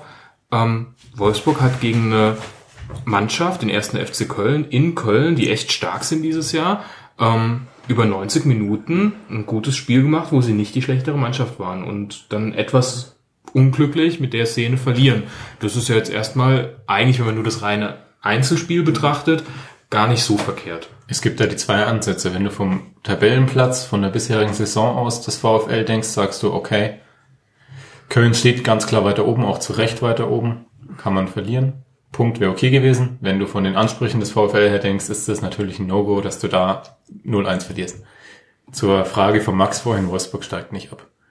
Die sind nicht gut, aber die Aber haben genug individuelle in die- Klasse, um Ja. den, also den Abstieg werden die verhindern, definitiv. Ja, ja, wobei ich auch nicht gefragt habe, zumindest meine Erinnerung, wobei ich mich auf die heute nicht komplett verlassen kann, dass sie nicht absteigen, sondern ob sie im Abstiegskampf stecken. Und da möchte ich dir kurz mit auf den Weg geben, lieber Christoph. Die, nein, nein, nein, nein, nein, nein. Die nächsten Spiele, erstmal jetzt im Pokal auswärts bei den Bayern, dann zu Hause gegen Hoffenheim, dann auswärts in Dortmund. Die haben drei Punkte Vorsprung, vier Punkte, also drei Punkte Vorsprung auf Platz 16 und 17, nein, 15 und 16, Entschuldigung, und vier Punkte Vorsprung auf Platz 17. Das heißt, da hinten muss nur einer von denen gewinnen in den nächsten beiden Spielen gegen Hoffenheim und Dortmund, wo ich jetzt einfach mal sage, da kann man sehr gut mit null Punkten rausgehen. Und dann stecken die da unten drin. Damit will ich noch nicht sagen, die steigen ab, aber ich glaube, die müssen sich drauf tatsächlich richtig drauf einstellen und nicht nur das verbal äußern, dass sie im Abstiegskampf mitspielen. Kann sein, dass ich dich dann falsch verstanden habe. Also im Abstiegskampf, wenn man drei Punkte ich sag, Vorsprung hat und jetzt mit den Gegnern, die du ansprichst, ähm, dann steckt man da natürlich mit drin, aber die werden am Ende nicht absteigen. Ja. Das ist so, also da bin ich mir wirklich sicher, dass die dafür doch dann genug Qualität haben. Und es ist ja, wie es der Basti sagt, wenn das Spiel an sich war jetzt sicherlich nicht überragend, aber das kann man auch 0-0 spielen. Mit ein bisschen Glück gewinnst du 1-0 und dann passt es schon. Ja, trotzdem hat man das Gefühl, dass die Mannschaft eine absolute Wundertüte ist, finde ich. Also äh, g- so ein richtiges Konzept so insgesamt ist da ist da gerade nicht so zu erkennen und auch die wilden wilden Transfers. Ja, mehr Tüte als Wunder. Also, Erkläre das für genauer. eine Tüte meinst du damit jetzt? Eine, die ich Einkäufe tue oder eine, an der ich ziehe und danach entspannt bin? Ja, ich habe wirklich, also Richtung Wundertüte, ich habe gar nicht das Gefühl, dass da jetzt eine große Leistungsexplosion kommen könnte. Ähm, ich denke, das ist, die, die werden ihre Punkte holen. Irgend, bin da bei Christoph, die sind zu stark, um abzusteigen. Ähm, das Spiel gegen Köln wa- war jetzt nicht das schlechteste der Saison, das sie hatten. Ähm, aber ja, es ist irgendwie schon erschreckend, ähm, bei so einem Kader mit den Möglichkeiten ähm, so eine Saison zu spielen. Ja, aber ich bin da geistig schon wieder bei der letzten Saison, wo du auch bei Stuttgart eigentlich lang gesagt hast, die haben so einen Kader, mit dem kannst du nicht Ja. absteigen. Von den Einzelspielern nicht gut genug und am Ende standen sie da unten und sind abgestiegen. Aber Also- da hattest du nicht Darmstadt, was so komplett hinten drin steht und einfach relativ chancenlos ist. Gut, aber es steigt ja nicht nur der Letzte ab. Das stimmt, aber da sehe ich trotzdem noch schwächere Mannschaften. Ja, du kannst ja durchaus schwächer sein. Auch Darmstadt war letztes Jahr schwächer und ist, äh, ist ich glaube, 14. geworden. Du musst halt langsam echt Punkte holen. Hol aus den nächsten drei Punkten keine Spiele, lass die andere holen und dann hast du selbst im Wolfsburger Umfeld Panik. Ja, genau. Von der Mannschaft her, fraglos, du hast da einen Gomez, der Nationalspieler ist, du hast einen Rodriguez, du hast einen Luis Gustavo, Virinja oder jetzt die Yunus Mali aus Mainz. Die, wenn man jetzt drei Punkte geholt hätte, die hätten sie eingeholt. So stehst du halt drei hinter Mainz und das wahrscheinlich mindestens drei Spieltage, tendenziell eher länger. Dann hast du Hamburg, die aus irgendeinem Grund in Leverkusen, äh, gegen Leverkusen jetzt gepunktet haben. Du hast Ingolstadt, die eigentlich gar nicht so schlecht drauf sind und du hast, du hast noch Bremen. Das meine ich eben. Also, Also, aber ich finde, äh, du hast schon äh, den, den richtigen Spielernamen noch genannt, über den ich kurz noch äh, sprechen würde. Das ist tatsächlich der erste taktische Kniff, an den ich mich von Valerian Ismail jetzt bei Wolfsburg erinnere. Gustavo spielt als zentraler Spieler in der Dreierkette und macht das gut. Also macht das sehr gut. Hat eine 89-prozentige Passquote, 86% Zweikampfquote. Das ist genau das, was du in dieser Position brauchst. Arg Viel mehr ähm, darfst du dir nicht erlauben, sonst äh, lässt du Chancen zu. Fand ich aber einen sehr interessanten Move und äh, geht so ein bisschen Hand in Hand mit Roger, der bei Ingolstadt in, äh, in die zentrale Abwehr zurückgerückt ist. Finde ich ganz interessant, dass da zwei Trainern ähnliche Veränderungen in ihrem Spiel vorgenommen haben, den Sechser noch weiter zurückzuziehen. Ähm, und wie wir es ja besprochen haben, also es war jetzt auch nicht äh, wahnsinnig schlecht gegen Köln. Das kann Minimum ein 0 zu 0 werden. Und Maximilian Arno, der ja auch zurückgekommen ist, für einen Tepp gespielt hat, hat auch zwei Chancen. Also, ja, nicht Fisch, nicht Fleisch. Schwierig. Aber die nächsten Spiele werden spannend. Bayern, Hoffenheim, Dortmund. Da bin ich gespannt. ich bin echt mal gespannt, ob sie im Pokal mit der A-Mannschaft auftreten, weil realistisch gesehen kommst du nicht weiter. Sagst du vielleicht, komm, schon mal Kräfte fürs Wochenende. Also, Finde ich nicht. Bayern ist im Moment nicht unbedingt unschlagbar und du kannst äh, dir, wie würde Das das, auf die Fans, genau, wie würde das auf die Fans jetzt auch wirken? Jetzt fährst du mit der B-Mannschaft nach München, dann schaffen es vielleicht sogar die Bayern, die im Moment ein wenig straucheln, dich 3-4-0 aus dem Stadion zu schießen. Das und dann sollst du in Wolfsburg wieder den Hebel umlegen und ich glaube nicht, dass du dann die Fans noch als Rückhalt so richtig gut, hast. klar, das ist die Gefahr. Also ich glaube auch nicht, dass das für die Moral der Mannschaft gut wäre. Mal die andere Seite. Na gut, werden wir am Dienstag sehen. Ja, ich glaube auch ehrlich gesagt, dass die in jedem Spiel jetzt versuchen müssen, kleine Schritte nach vorne zu machen. Und dafür musst du immer deine beste Mannschaft geben. Und es ist ja jetzt nicht so, dass äh, auf Wolfsburg jetzt noch tausende andere englische Wochen warten würden, sondern das kriegt man jetzt auch mal hin. Die drei Spiele in sieben Tagen haben auch schon andere überlebt. Und danach können sie ja wieder sich auch regenerieren. Also würde ich jetzt nicht erwarten. Ähm, auf Kölner Seite, finde ich, kann man noch herausheben, die komplette Vierer Abwehrreihe hin, hinten. Sowohl Konstantin Rausch, der ja auch ähm, seine Ecke an die Latte gesetzt hat, ähm, eine der wenigen Offensivaktionen dieses Spiels, als auch Dominik Heinz, äh, Sörensen und Olkowski haben hinten den Laden echt gut dicht gemacht, was ja gegen Gomez und Mali auch nicht selbstverständlich ist, Formkrisen hin, Formkrisen her. Ähm, Köln, wo man nicht so ganz wusste, geraten die jetzt so ein bisschen ins Straucheln, definitiv in der Spur. Natürlich abhängig von Modest, das ist jetzt allerdings auch keine neue Neuigkeit. Aber jetzt nach einem 0 zu 0 Auftakt am 17. Spieltag gegen Mainz mit sechs Punkten aus den folgenden zwei Spielen und eigentlich auch ganz guten Leistungen. Man hat def definitiv hat man keine Niederlage verdient gehabt in allen drei Spielen. Das ist ja eigentlich alles vollkommen okay. Und dann springt halt auch ein schöner siebter Tabellenplatz raus mit 32 Punkten. Und trotzdem ist relativ Ruhe in Köln. Es redet Ja. keiner von Champions League. Das finde ich immer wieder beeindruckend, wenn du überlegst, wo die herkam, vor fünf, sechs Jahren. Stell dir vor, Bre äh, Köln auf diesem Tabellenplatz, an diesem Spieltag, da hätten sie über Meisterschaft geredet. Heute sagen sie, ist schön, macht Spaß. Haben, ich glaube, 50.000 Zuschauer im Stadion, alles super. Jetzt kommt noch die Karnevalszeit, also das kann für richtig Euphorie sorgen in die nächsten Wochen. Ja, ist definitiv noch was drin. Also die nächsten Gegner sind es dann auswärts der SC Freiburg im Pokal. Ähm, äh, dann äh, zu Hause gegen Schalke und auswärts in Leipzig und zu Hause gegen Bayern. Also da hat man jetzt so ein bisschen was von allem mit dabei. Aber gleichzeitig ähm, ist es die große Stärke von Köln, dass man nicht verliert. Man verliert sehr, sehr selten. Erst drei Saisonniederlagen. Läuft doch alles ganz gut.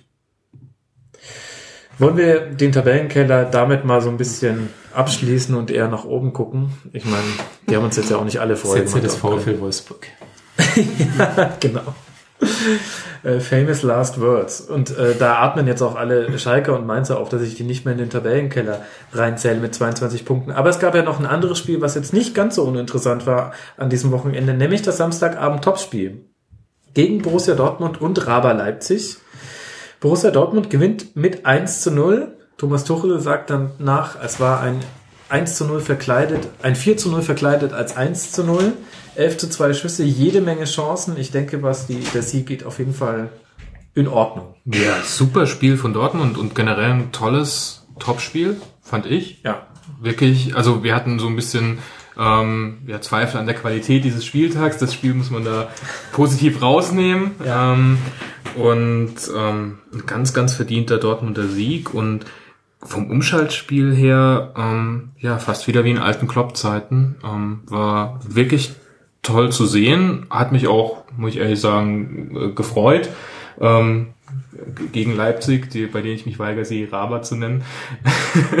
Warum weigerst du dich die Raba zu nennen? Ja, ich- Entschuldigung, da müssen wir jetzt mal kurz unterbrechen. Das ist jetzt wichtiger Ja, als das Spiel. Ahnung. Nein, ähm, ich, ich finde es in Ordnung, wenn man, also ähm, ja, äh, das schärft das Feindbild, wenn man das, äh, wenn man den äh, den Sponsor auch ausspricht, finde ich. Aber ich finde es in Ordnung, auch äh, Raba zu sagen, ich mache es nur nicht gern. ähm, und ja, ähm, war von Dortmund wirklich super und ähm, toll zu sehen. Ähm, was mir nicht so gefallen hat, waren die Aktion von Tuchel, ähm, wobei auch Hasenhüttel nicht, also in der Situation ähm, kurz vor Schluss äh, sich nicht berühmt gemacht hat.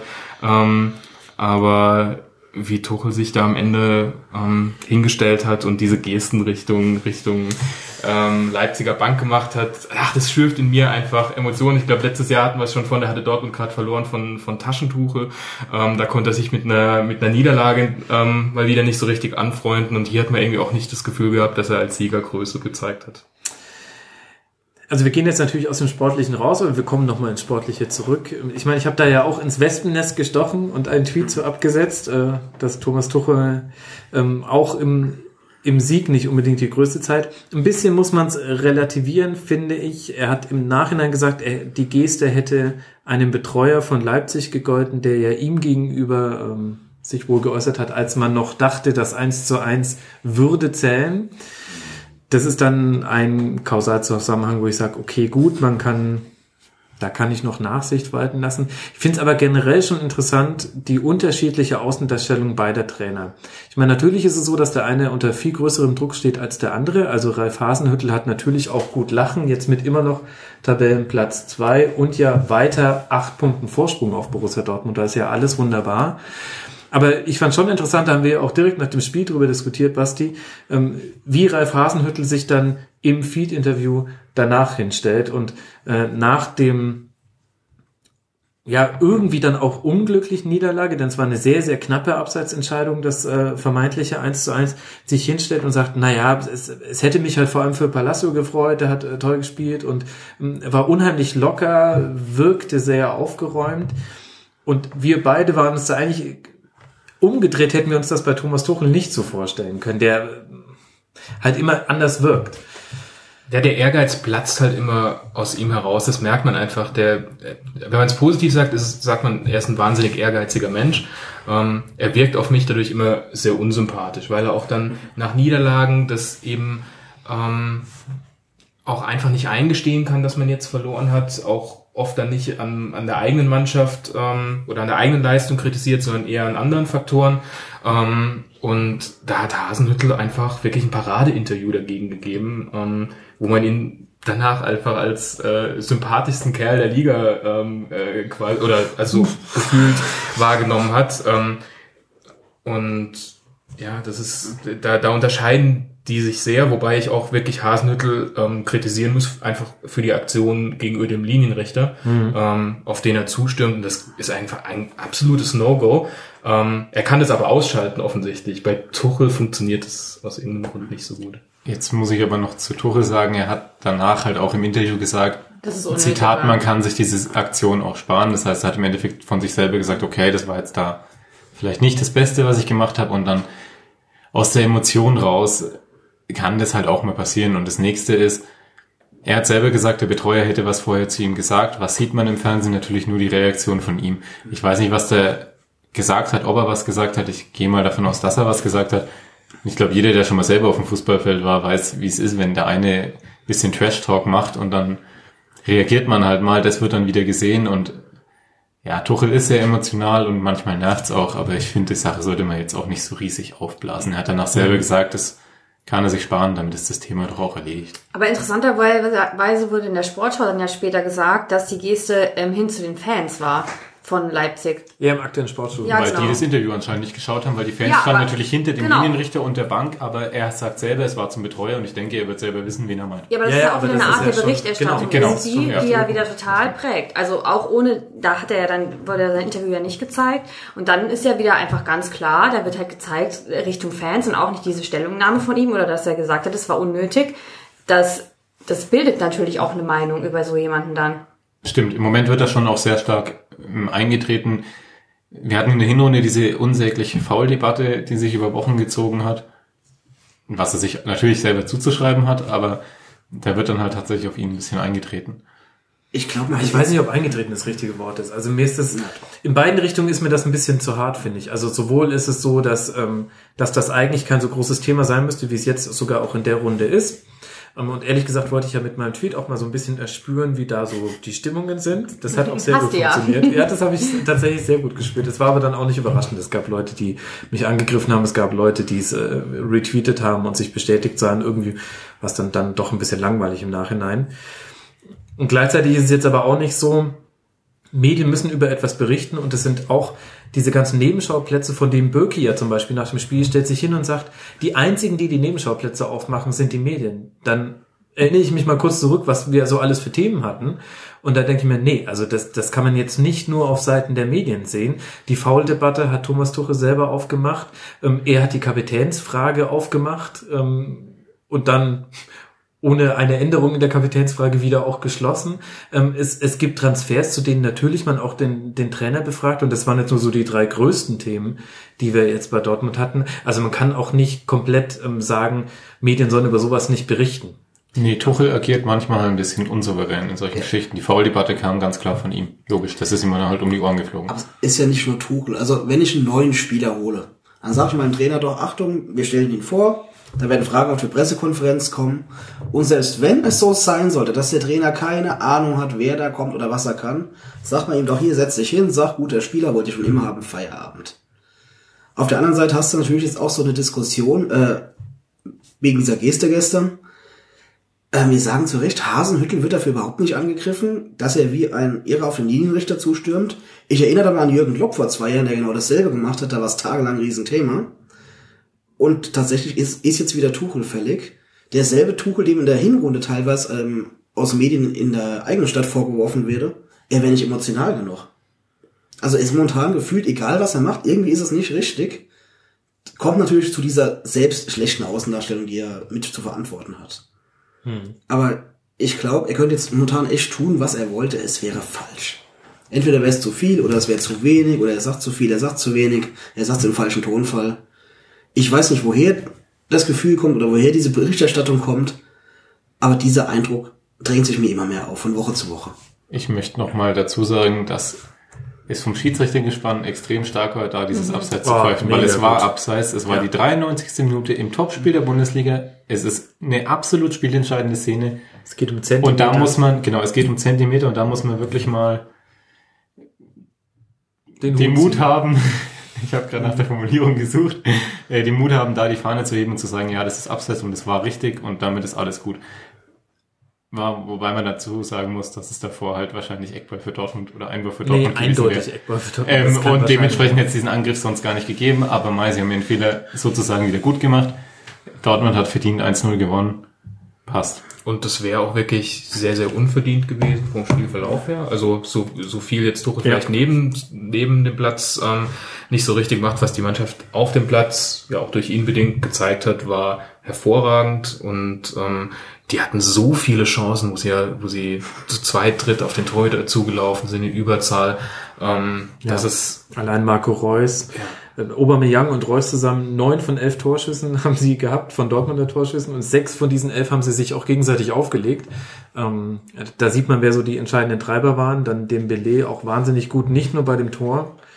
Also hätte früher das 2 zu 0 fallen können. Das äh, ähm, die Entscheidung war da eigentlich schon viel früher möglich. Aber es war halt auch ein sehr, sehr unruhiges Spiel. Ich fand es sehr interessant, wie du gesehen hast, was passiert, wenn beide Mannschaften so krass aufs Umschaltspiel setzen und beide auch sehr mutig sind im Anlaufen. Also sowohl Leipzig ist mit drei Spielern angelaufen und zwar konsequent über 90 Minuten, egal wie der Spielstand war, als auch äh, Dortmund hat versucht, ähm, den Spielaufbau von Leipzig möglichst schwierig zu gestalten. Dadurch gab es ständig Umschaltsituationen, aber auch Passquoten.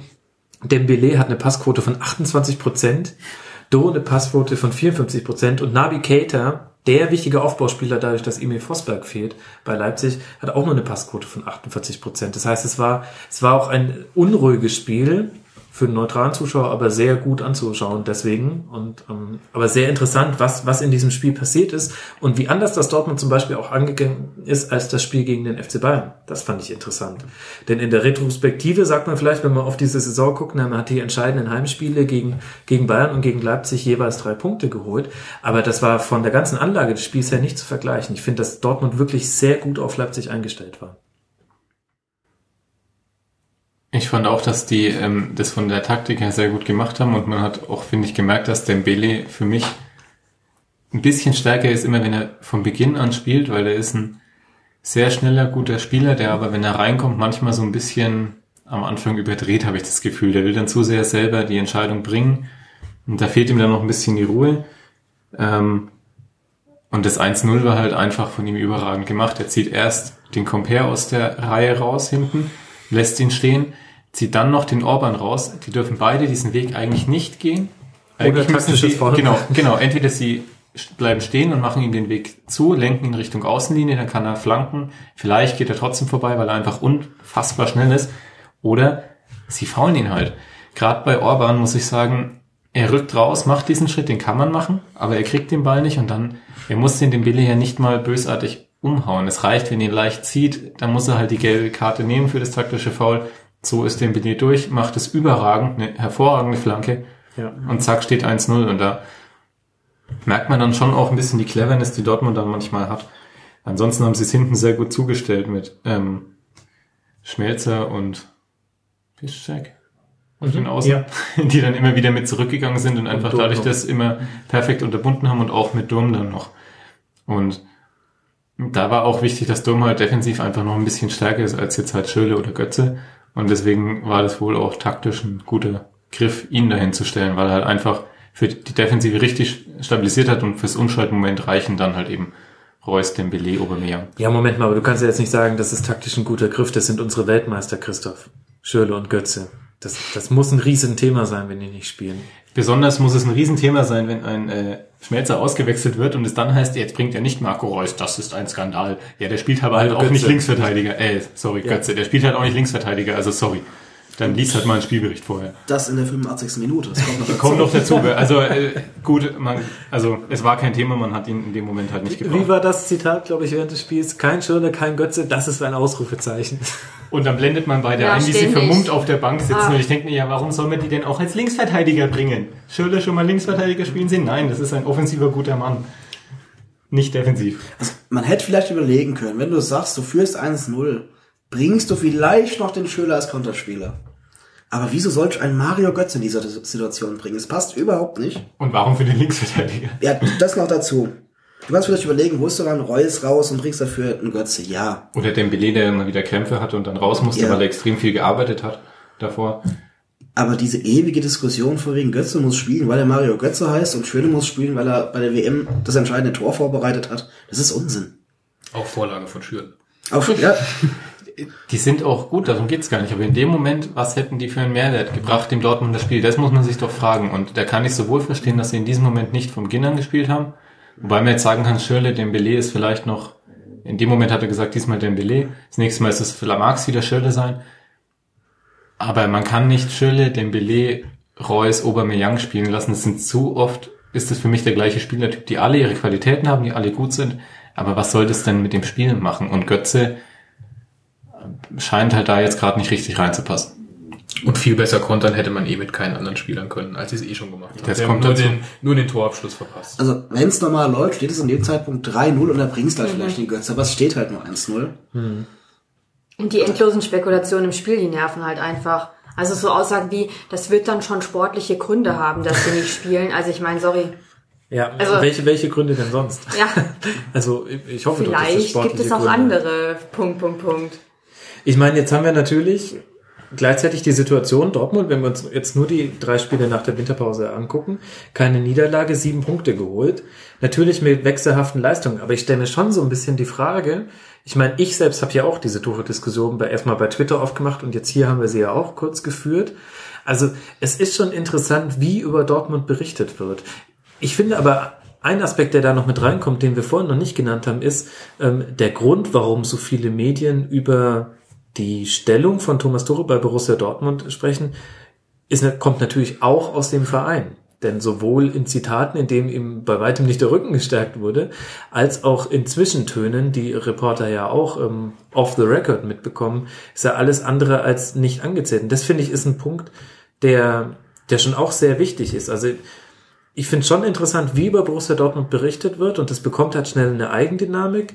Gerade beim FC Bayern kann man ja das ganz ähnliche ähm, Phänomen immer wieder beobachten. Das ist einfach so. Es braucht auch immer Geschichten und in der Krise ähm, ist alles immer ein bisschen größer und schlimmer, als es in Wirklichkeit vielleicht ist.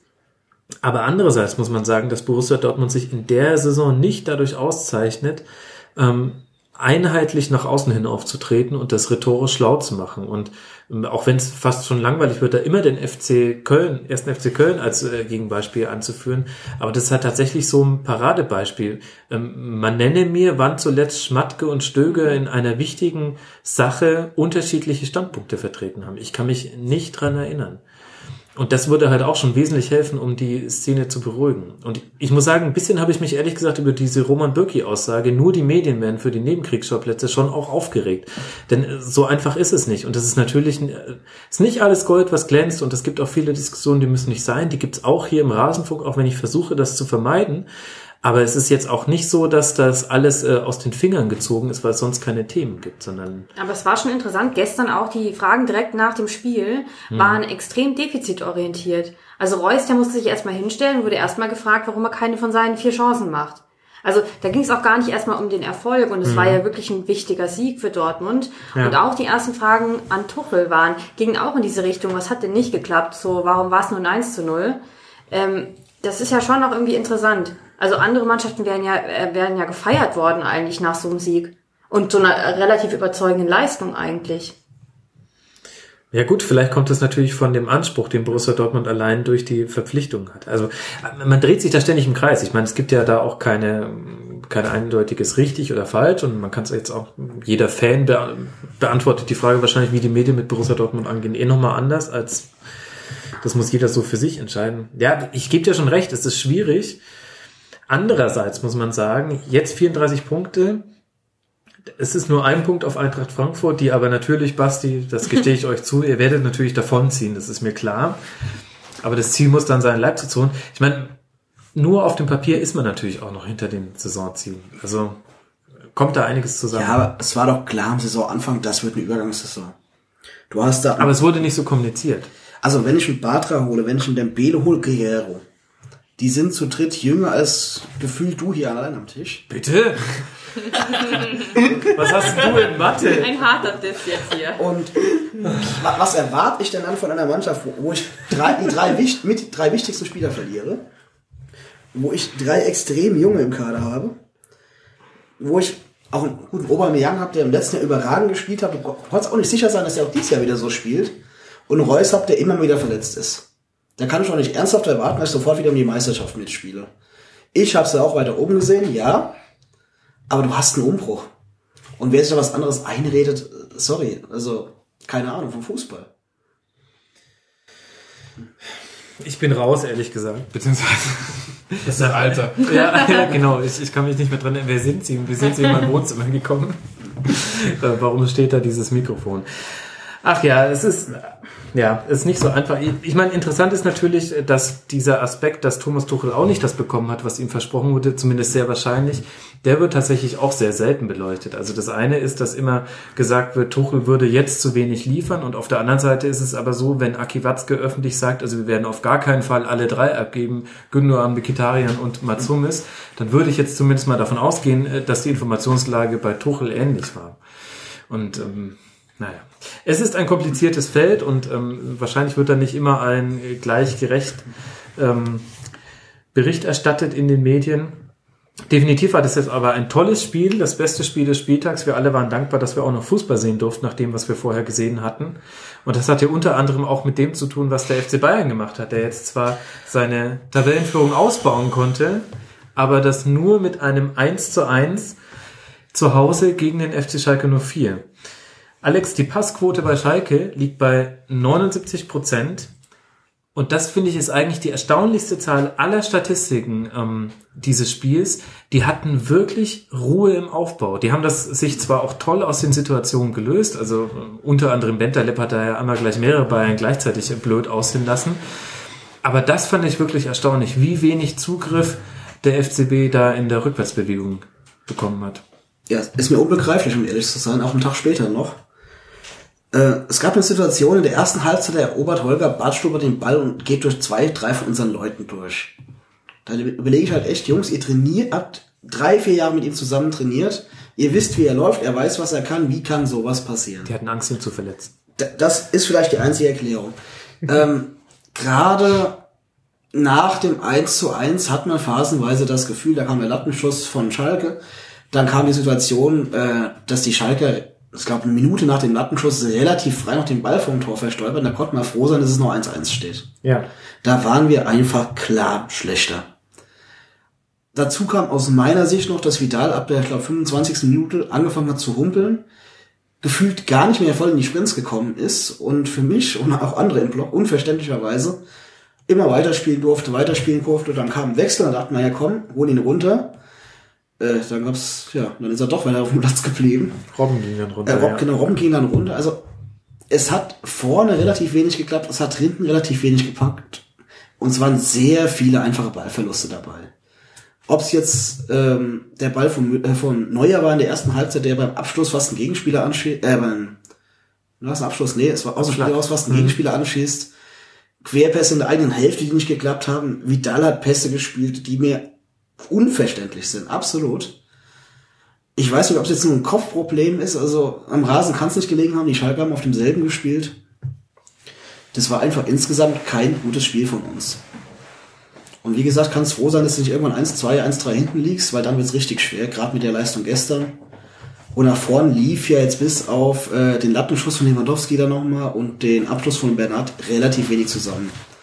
Kurz vor Ende hat man gesehen, wenn man dann nochmal richtig Tempo geht, wenn man nochmal Druck macht, dann klappt was. Aber es war viel zu spät, viel zu wenig.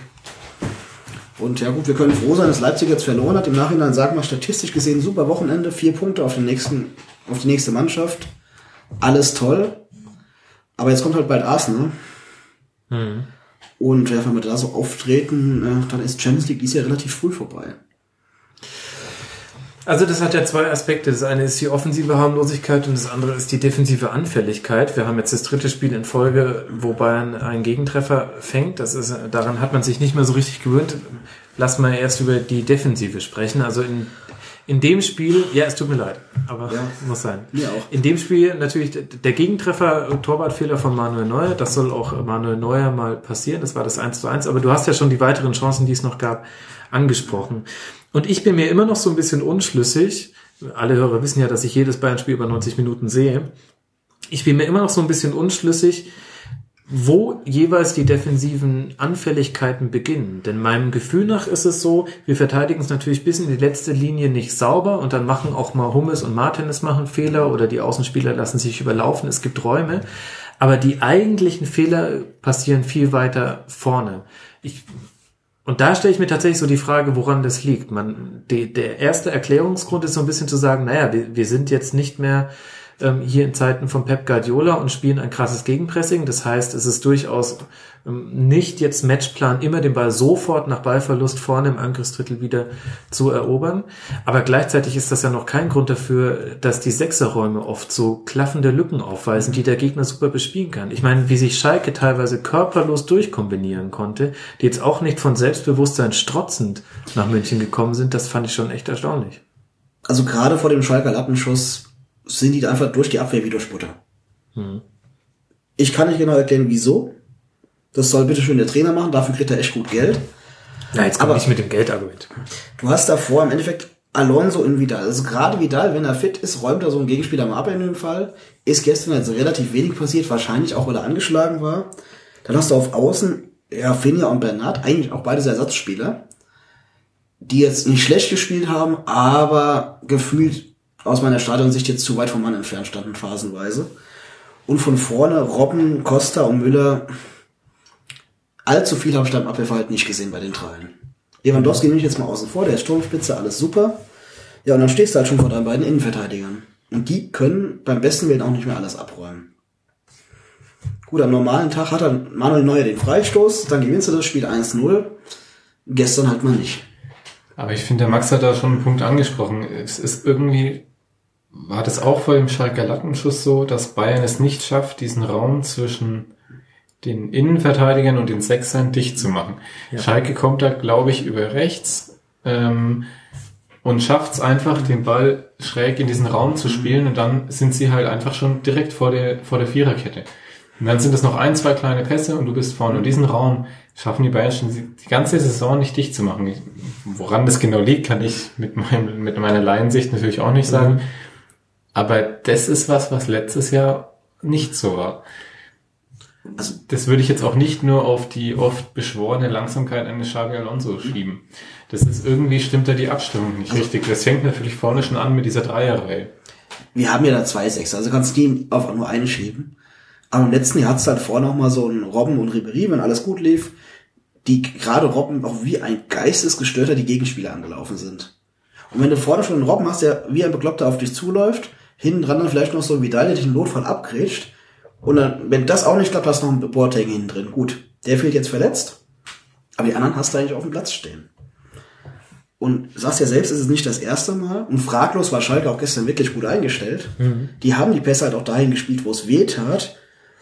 Allerdings hätten wir nach der dritten, vierten Situation auch mal merken müssen, die spielen halt in die Schnittstellen der Abwehr. Dann musste die zustellen. Und das haben wir nicht geschafft, über 90 Minuten nicht. Wer auf Seite von Schalke, finde ich, ganz entscheidend war, war der Kolasinac. Der hat die ganze Zeit die Bayern von vorne bis hinten auseinandergenommen. Der war extremst aggressiv.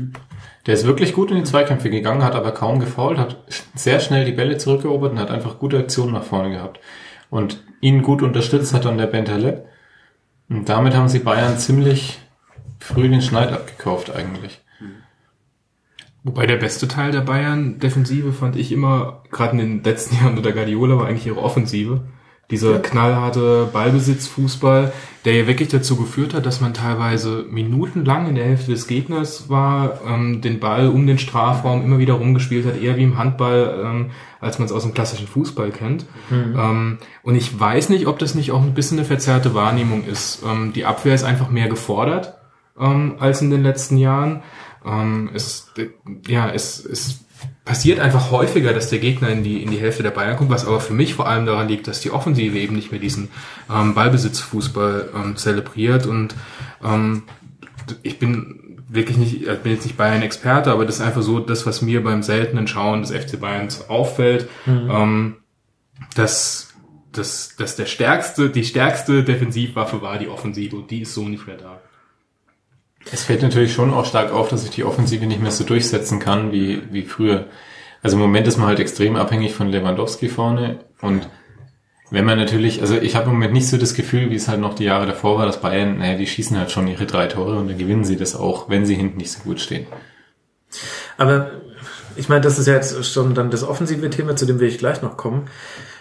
Aber könnt ihr nachvollziehen, warum Bayern kein Gegenpressing mehr spielt? Denn inzwischen ist das, und am Anfang haben sie es noch manchmal gemacht, Und inzwischen ähm, hat er schon System. Also früher nach Ballverlust, der Ball wurde gejagt. Und zwar zu dritt und zu viert. Da gab es immer noch Situationen, in denen du, ähm, in denen sich der Gegner daraus rauskombinieren konnte. Dann wurde es immer gefährlich gegen spielerisch starke Gegner. Die plakativste Szene, die da jeder Bayern-Fan vor Augen hat, ist das 0 zu 1 gegen Atletico im Rückspiel, wo Boateng eben drauf geht, eine 3 gegen 1 Überzahl schafft, aber der eine schafft es halt leider, den Ball äh, zu Griezmann zu passen.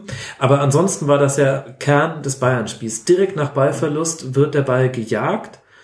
Und wenn du ihn nicht nach einer gewissen Zeitspanne bekommst, dann versuchst du sofort hinter dem Ball zu kommen und in eine defensive Ordnung ranzukommen. Und diese Aggressivität im Wiedergewinnen des Balles, die fehlt komplett. Und Ancelotti hat gesagt, dass es Teil seines Systems dass es auch Phasen geben soll, in denen man sich zurückzieht. Und ich habe fast so ein bisschen den Eindruck, ähm, man bekommt das nicht mehr nur zu Phasen hin. Also ähm, da weiß ich jetzt nicht, woran das äh, genau liegt, aber ähm, ich sehe jetzt gar kein Gegenpressing mehr zu zeigen. Also, die beiden Spieler, die dem Ball nahe sind, die gehen drauf. Aber es ist nicht mehr ein Zusammenziehen der Spieler, ein, ein enges Verknappen des Raumes, in dem der Gegner sich rauskombinieren kann. Und ganz ehrlich, so gut das Schalke wirklich in diesem Spiel gemacht hat, aber wir sprechen ja auch ein bisschen über die Spiele, die es davor gab, ähm, da, da musst du viel häufiger dir den Ball wieder zurückhören und dann hast du ihn in einer Situation, in der die Defensive wiederum umgeordnet ist. Und wie viele Tore, und damit kommen wir jetzt zum offensiven äh, Thema, haben die Bayern auch in der letzten Saison direkt aus solchen Ballgewinnaktionen herausgeschossen. Da wiederum plakativstes Beispiel, beide Treffer gegen Juventus Turin im, äh, in den, im Rückspiel war jeweils ein Ballgewinn und dann war die, ähm, war die Defensive umgeordnet. Und ich glaube, dieses Element des Gegenpressings ist vielleicht tatsächlich einer der Schlüssel, sowohl für warum es hinten gerade nicht so gut läuft, als auch warum nach vorne hin so wenig kreiert wird. Also für eine erste Frage. Ich kann verstehen, wieso Ancelotti rein theoretisch sagt, er stellt es um. Du hast diese Konteranfälligkeit jetzt, ob jetzt mal vor ein, zwei Jahren gegen Real Madrid, gegen Barcelona oder auch gegen Atletico im letzten Jahr. Das will man abstellen, das ist durchaus verständlich. Was halt nicht verständlich ist, dass man es nicht umstellt, wenn man merkt, dass es nicht funktioniert. Ich kapiere es, um ehrlich zu sein, nicht mehr. Du hast jetzt drei Spiele nach der Winterpause. Die waren alle nicht so überragend. Du hast relativ aus Bayern Sicht jetzt gefühlt wenig Zugriff auf das Spiel. Mhm. Das war in der Vorrunde teilweise schon so. Es ist jetzt nicht besser geworden. Du hattest natürlich wieder das beste Trainingslager aller Zeiten in Katar. Waren wir mal wieder cleverer? War, war super clever, sind wir hingefahren und spielt, seitdem spielen wir überragenden Fußball. Mhm. Ähm, und langsam muss man überlegen, wie soll das dann in den nächsten Wochen jetzt weitergehen? will ich dann so in Spiele am Saisonende gegen Leipzig, bald gegen Dortmund gehen, will ich so gegen Arsenal spielen? Natürlich bin ich nicht mehr so konteranfällig. Aber ich kassiere halt auf anderen Wegen die Tore und mache vorne weniger.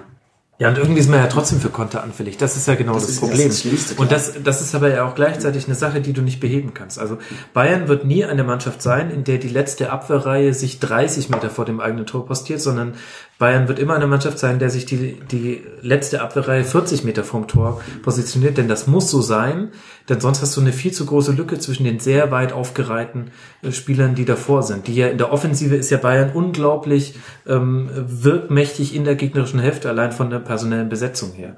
Und du kommst halt immer wieder in Situationen, wo es dir zum Verhängnis wird, dass die Außenverteidiger zum Beispiel aufgerückt sind. So sind auch viele der Schalker Chancen entstanden. Es gab immer quasi den einen Diagonalpass in einen Raum, der halt einfach umgeht zugedeckt war. Und, und du kannst ja jetzt nicht einfach sagen, wir ziehen die letzte Reihe zurück, denn das verändert die Statik im kompletten Spiel. Das heißt, du hast ja eigentlich gar keine andere Möglichkeit, weil Bayern so viel den Ball hat und weil Bayern sich oft in der gegnerischen Hälfte einnistet, muss auch die Abwehrreihe ein ganzes Stückchen weit vorschieben und gleichzeitig musst du einen Torhüter haben, der so weit hinterhergeht, dass viele der Bälle, die dann logischerweise hinter die Abwehr gespielt werden, abgefangen werden können. Das hast du aber beides.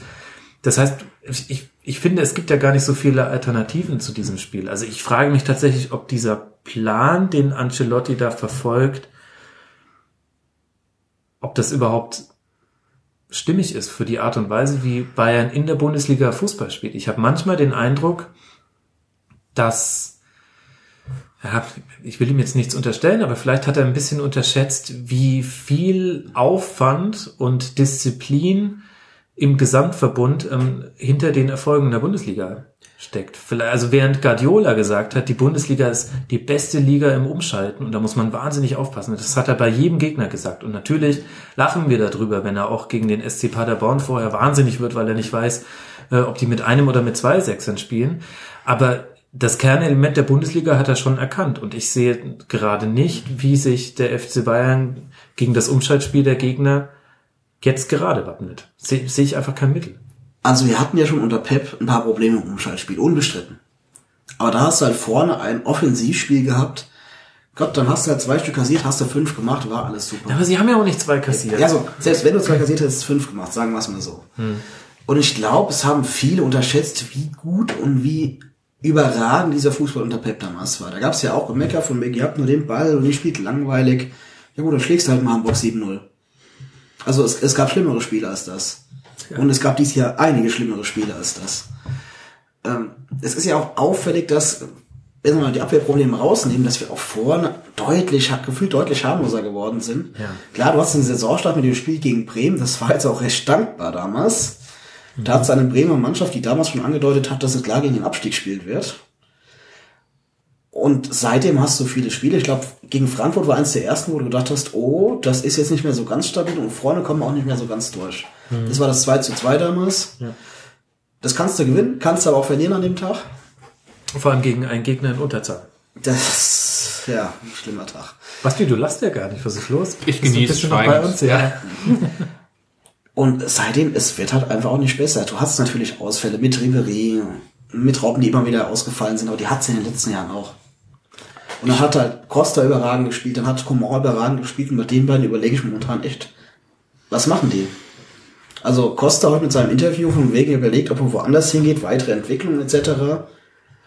Ja, sorry, Leistung bringen wir mal angebracht, das ist momentan viel zu wenig. Du sagst selbst, Lewandowski ist Alleinunterhalter. Ohne den hätte man gegen Freiburg zumindest unentschieden gespielt. Und gegen Bremen wahrscheinlich auch nur. Das hängt vom einen Mann ab. Jetzt werden viele sagen, ja, Thiago fehlt ja, Thiago fehlt ja, Thiago fehlt ja. Ja gut, der hat aber letztes Jahr auch schon gefehlt. Der war auch nicht mal bei 34 Spielen auf dem Platz. Es ist nicht nur ein Thiago-Problem. Noch schlimmer wäre es, wenn es nur ein Thiago-Problem wäre. Weil dann bist du als Bayern München von einem einzigen Spieler abhängig. Und das wäre eine Katastrophe. Ich höre hier bei drei Bayern-Fans am Tisch schon auch so ein gewisses, so eine gewisse Kritik am Trainer raus. Wo, wo ist denn, wo ist denn der Punkt, dass man sagt, schon in oder nach dieser Saison kann man mit Ancelotti nicht mehr weitermachen? Was müsste passieren? Ist in der Saison gar nicht. in der Saison gar nicht, okay, auch nicht, wenn sie jetzt gegen ähm, Arsenal in der Champions League ausscheiden. Nee, ähm, also gut, erstmal ist die Frage, welchen Trainer wolltest du holen? Ähm, Der, der Trainermarkt für den FC Bayern ist noch mal ein anderer als der für den Hamburger SV. Äh, Und beide Trainermärkte sind jetzt gerade nicht reichlich äh, bestellt. Ähm, also das halte ich für unwahrscheinlich. Ich meine, Bayern-Saisons, die Bewertung von Bayern-Spielzeiten hing schon immer viel vom April und vom Mai ab. Aber man hat sich ein bisschen dran gewöhnt, dass die Grundlage dessen war, dass man im März schon Meister geworden ist. ähm, ich will jetzt nicht komplett die Meisterschaft in Abrede stellen. Das kann natürlich trotzdem noch alles ähm, für die Bayern positiv ausgehen bei vier Punkten Vorsprung. Es ist ja tabellarisch nicht so viel passiert, das muss man ja auch dazu sagen. Aber es ist halt jetzt schon langsam zu erwarten, dass da mal ein Hebel gedreht wird. Also man sieht tatsächlich nicht, in dieser Saison hat man nicht so häufig gesehen, dass Ancelotti versucht hat, durch Impulse von außen drauf einzuwirken, sondern es wirkt, zumindest nach außen, von außen betrachtet, eher so, dass er darauf hofft, dass sich diese Probleme selbst lösen. Ein bisschen auch dadurch, dass Spieler, die auch nicht in Form sind, das kommt ja auch noch dazu. Also Ancelotti hat auch jetzt gerade wirklich das Pech, dass er gerade mit einer Bayern-Mannschaft spielt, wo du dir denkst, wer seid ihr und wo habt ihr die hingeschickt, die in den letzten drei Jahren gespielt haben? Zu manchen Teilen. Das kommt ja auch noch mit dazu. Aber mir fehlen schon so ein bisschen die Impulse und er wird wesentlich danach bewertet werden, wie er jetzt nicht unbedingt in einem Heimspiel gegen Schalke, aber wie man sich jetzt gegen Arsenal schlägt, wie man in der weiteren Saison sich aufstellt und ob man da auch erkennen kann, dass der Trainer einen Ausgang auf die, einen Einfluss auf den Ausgang der Spiele hatte. Ich finde, da hast du aber auch noch mal was gesagt. Ich meine, also an sich ist so, Bayern hat jetzt einmal verloren, viermal unentschieden gespielt. Okay, das sind Sachen, die sind halt die letzten paar Jahre nicht so oft passiert, aber grundsätzlich von den Punkten her, vom Tabellenplatz her, passt's ja.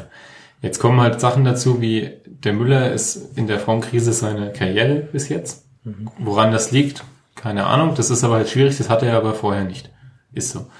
Der Lahm hatte ähnliches eine Weile. Der Alaba war nach der EM komplett überspielt. Ribery, Robben, gut, die fallen immer wieder mal gerne aus und Costa kann das halt auch nicht so ersetzen. Da stimmt natürlich auch viel in der, in der Taktik nicht. Aber jetzt sollte man halt mal abwarten, wie Bayern gegen Arsenal spielt. Gegen Leipzig haben sie auch gezeigt, dass wenn es zählt, waren sie da. Und da muss man halt mal schauen, ob man es vielleicht dann schafft, da nächstes Jahr dann auch den Umbruch richtig hinzukriegen. Und vielleicht ist es jetzt halt wirklich mal soweit. Und so ein paar Guardiola-Jahre kann man dann auch nicht so einfach abschütteln. Ja, ich meine, um mal, um mal vielleicht noch eine andere Perspektive reinzubringen. Also ich meine, ihr seid ja jetzt nicht wirklich neutral, bin ich auch nicht, darf ich ja auch sein. ähm, aber also das sind ja schon so First League Problems einfach, die die Bayern ja, da haben. Natürlich. Also ich meine, da geht man halt von einem anderen Niveau einfach aus und und auch mal andere Mannschaften zu sehen, die die Bayern vielleicht angreifen können und wenn es auch nur theoretisch ist, das ist ja auch mal für den unbeteiligten Fußballfan oder anders ja. gepolten Fußballfan ja auch mal eigentlich was Nettes. So, ja, dass man, dass klar. man das Gefühl hat, es kann alles passieren theoretisch. Und ich glaube, Leipzig da jetzt die Alternative ist, das sei jetzt auch mal dahingestellt. Aber überhaupt, dass mal, dass mal da ein bisschen Bewegung oben reinkommt. Und ich glaube, man muss die Bayern da jetzt auch nicht, nicht in die Krise reden, so unbedingt. Also klar, als Bayern-Fan sieht man das natürlich anders, aber jetzt von außen betrachtet auch das Spiel, wenn Neuer nicht diesen Fehler macht, mhm. dann gewinnen die Bayern das 1-0, ja, und dann reden wir da gar nicht drüber unter Umständen. Dass es Defizite gibt im Spiel, okay, das sieht, glaube ich, jeder, der, der auch die Bayern in den letzten Jahren gesehen hat. Aber im Grunde genommen jammert man da wirklich auf aller, allerhöchstem Niveau. Ja, das stimmt. und die, aus der Champions League ist man auch noch nicht raus und das muss man jetzt auch noch nicht unbedingt, also vielleicht schaffen es ja bis dahin nochmal den Hebel umzulegen. Das weiß man jetzt ja auch noch nicht. Es ist natürlich Bayern-Fan-Talk. Ja. ja, also auf der einen Seite muss man sagen, ja, natürlich verständlich, aber wir kommen halt auch aus der Perspektive. Wir haben drei Jahre wohl den besten Fußball gesehen, der je in München gespielt wurde. Der war überragend. Also wenn man nicht gerade der Gegner war, der 90 Minuten den Ball hinterhergelaufen ist. Und jetzt spielen wir einen Fußball, der für uns, ich glaube, un alle unbegreiflich innerhalb von einem halben Jahr massivst abgesagt ist. Man hat jetzt keinen Spieler verloren, wo man sagen müsste, ja Gott, das ist der Mann, wegen dem spielen wir jetzt schlechter.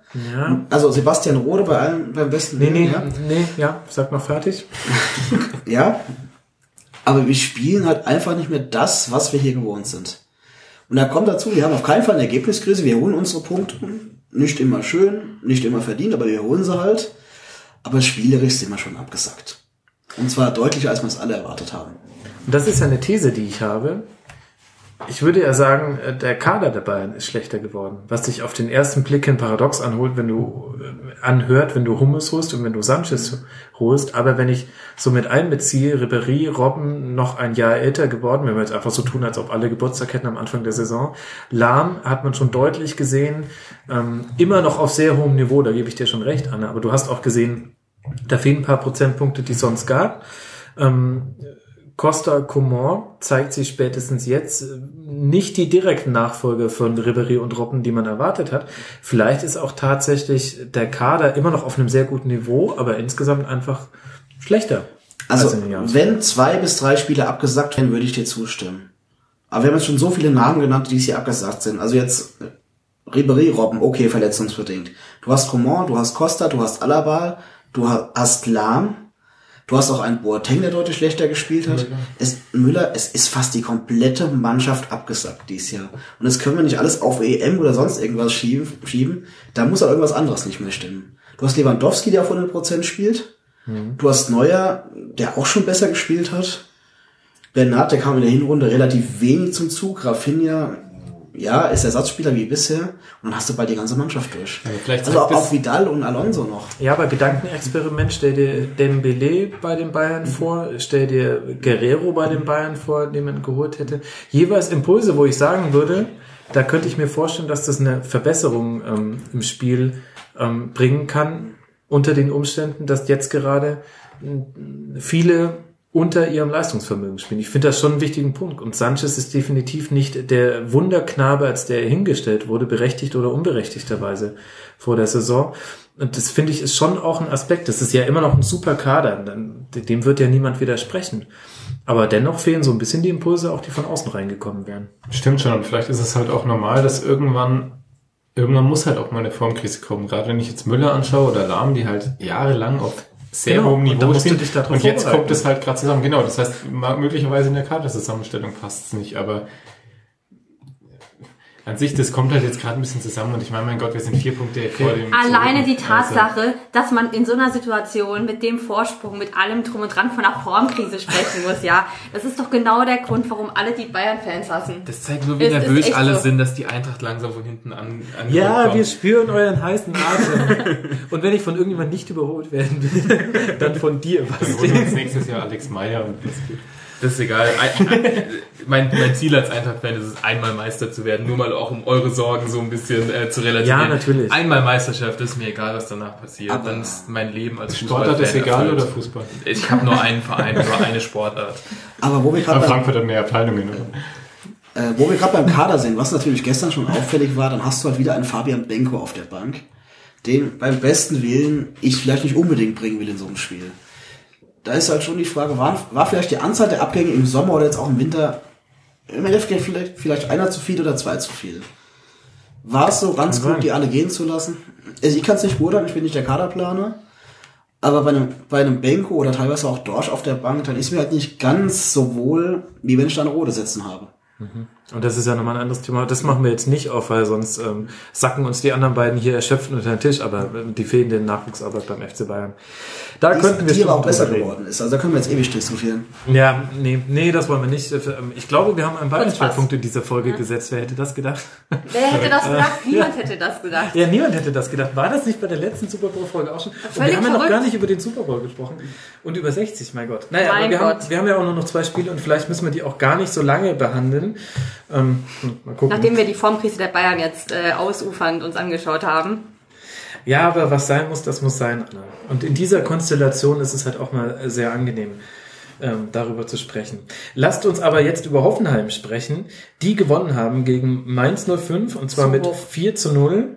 Es war schon das zweite Heimspiel, an das ich mich in dieser Saison erinnere, wo man sagt, oh, das war mindestens ein Tor zu hoch. Das gab es auch schon mal gegen den ersten FC Köln, ebenfalls ein 4 zu 0. Aber auf der anderen Seite muss man auch sagen, Sandro Wagner, ja, durch seine Rotsperre musste ersetzt werden und das hat gut geklappt. Uth spielt für ihn, sieben Torschüsse abgegeben, drei Vorlagen für Torschüsse, eine 83-prozentige Passquote, 75% Zweikampfquote vorne drin und ein wunderbares 1 zu 0. Und dann kann man sagen, okay, das Endergebnis ist ein bisschen zu hoch, aber insgesamt verdienter Sieg. Kann man so sagen, ja. Damit machen wir. ja, ich gebe zu, ich habe das ein bisschen. Ich meine, die Frage ist natürlich, was man mit Mainz so ein bisschen anfängt. Ne? Also Hoffenheim, das ist jetzt auch nicht der Welten größte Überraschung, dass man zu Hause gegen Mainz 05 gewinnt. Bei Mainz natürlich mit 22 Punkten auf Platz 13. Ich weiß es nicht. Ich habe vorhin gesagt, ich mache den Cut da, dass ich die nicht in den Abstiegskampf mit reinrechne. Das könnte aber natürlich rein tabellarisch gesehen schon passieren. Und man hat ja immerhin auch noch den Mali-Abgang zu verkraften. Also Sich aber auch gut verstärkt wahrscheinlich oder mutmaßlich mit Bojan. Oder aber Mali war eingespielt. Du bist jetzt eh nicht so weit vom Abstiegskampf entfernt, dass unten Mannschaften die Punkte holen. Es kann noch mal eng werden. Andererseits, wenn sie nächste Woche Punkte holen, sagen wir alle, komm, ist gelaufen. Graues Mittelfeld. Ich würde jetzt also auch eigentlich- nicht meine ganzen Hoffnungen in den Krieg setzen, ehrlich gesagt. Also ich meine, ich verfolge jetzt weder seine Karriere noch die Ligen unbedingt so, so wahnsinnig, aber das kann sich sehr auszahlen. Ansonsten klingt es sehr nach einem relativ ewigen Talent, das relativ hoch gehypt wurde und jetzt ist es auf einmal, wie auch immer, bei Mainz gelandet. Wobei ich jetzt damit überhaupt nicht Mainz schlecht reden will, aber wer hätte das damals, als er bei Barcelona war, Ja, gedacht?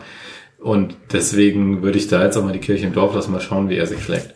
Schlecht ist er bestimmt nicht, aber Wobei Mainz da auch vielleicht das Umfeld ist, wo so jemand dann auch nochmal vielleicht die Zeit in Ruhe hat und, und ja, die, die entspannte Atmosphäre, um da unter Umständen, wenn sie jetzt nicht in den Abstiegskampf rutschen, um sich da ganz gut zu entwickeln. Also es könnte ja schon sein. Bis er das erste Mal zu KMH ins Sportstudio Ja. ist, dann ist natürlich der Rummel groß.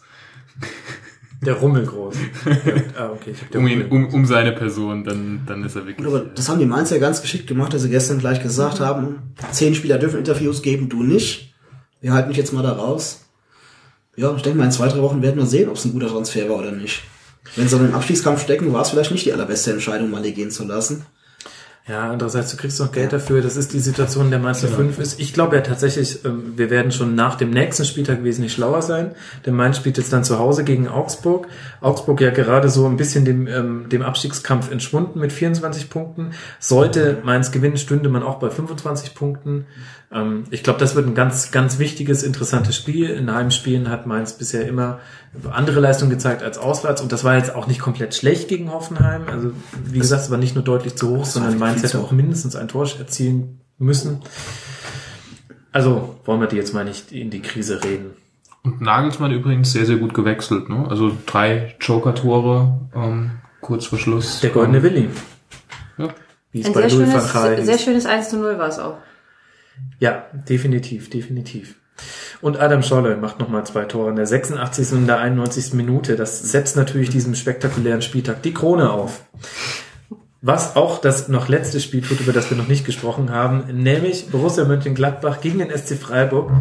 14 zu 11 Torschüsse für den SC, auch 52 Prozent Ballbesitz. Dann, das finde ich tatsächlich eine interessante Zahl. Ist jetzt nicht äh, weltbewegend viel, aber zeigt, dass Borussia Mönchengladbach seine Spielanlage auch zu Hause inzwischen anders anlegt als noch in der Zeit unter André Schubert.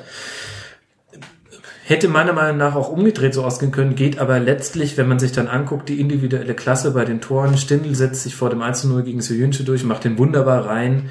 Ähm, Raphael und der Hu kombinieren sich super zum 2-0, dann ist es auch ein vollkommen verdienter Sieg für Gladbach. Also, Also ich glaube da im Ergebnis in der Höhe zu hoch, aber vom, vom Ergebnis, vom Sieg her verdient. Natürlich kannst du sagen, Stindl trifft einen Innenpfosten und Hermann schießt im Endeffekt einen Verteidiger genau so ab, dass der Ball ins Tor trudelt. Wenn es blöd läuft, gewinnst du halt 1-0. Aber es ging schon in Ordnung. Ja, interessant wäre für mich die Frage gewesen, das ist natürlich jetzt ein Gedankenexperiment, wie hätte man eventuell auf ein 0 zu 1 reagiert?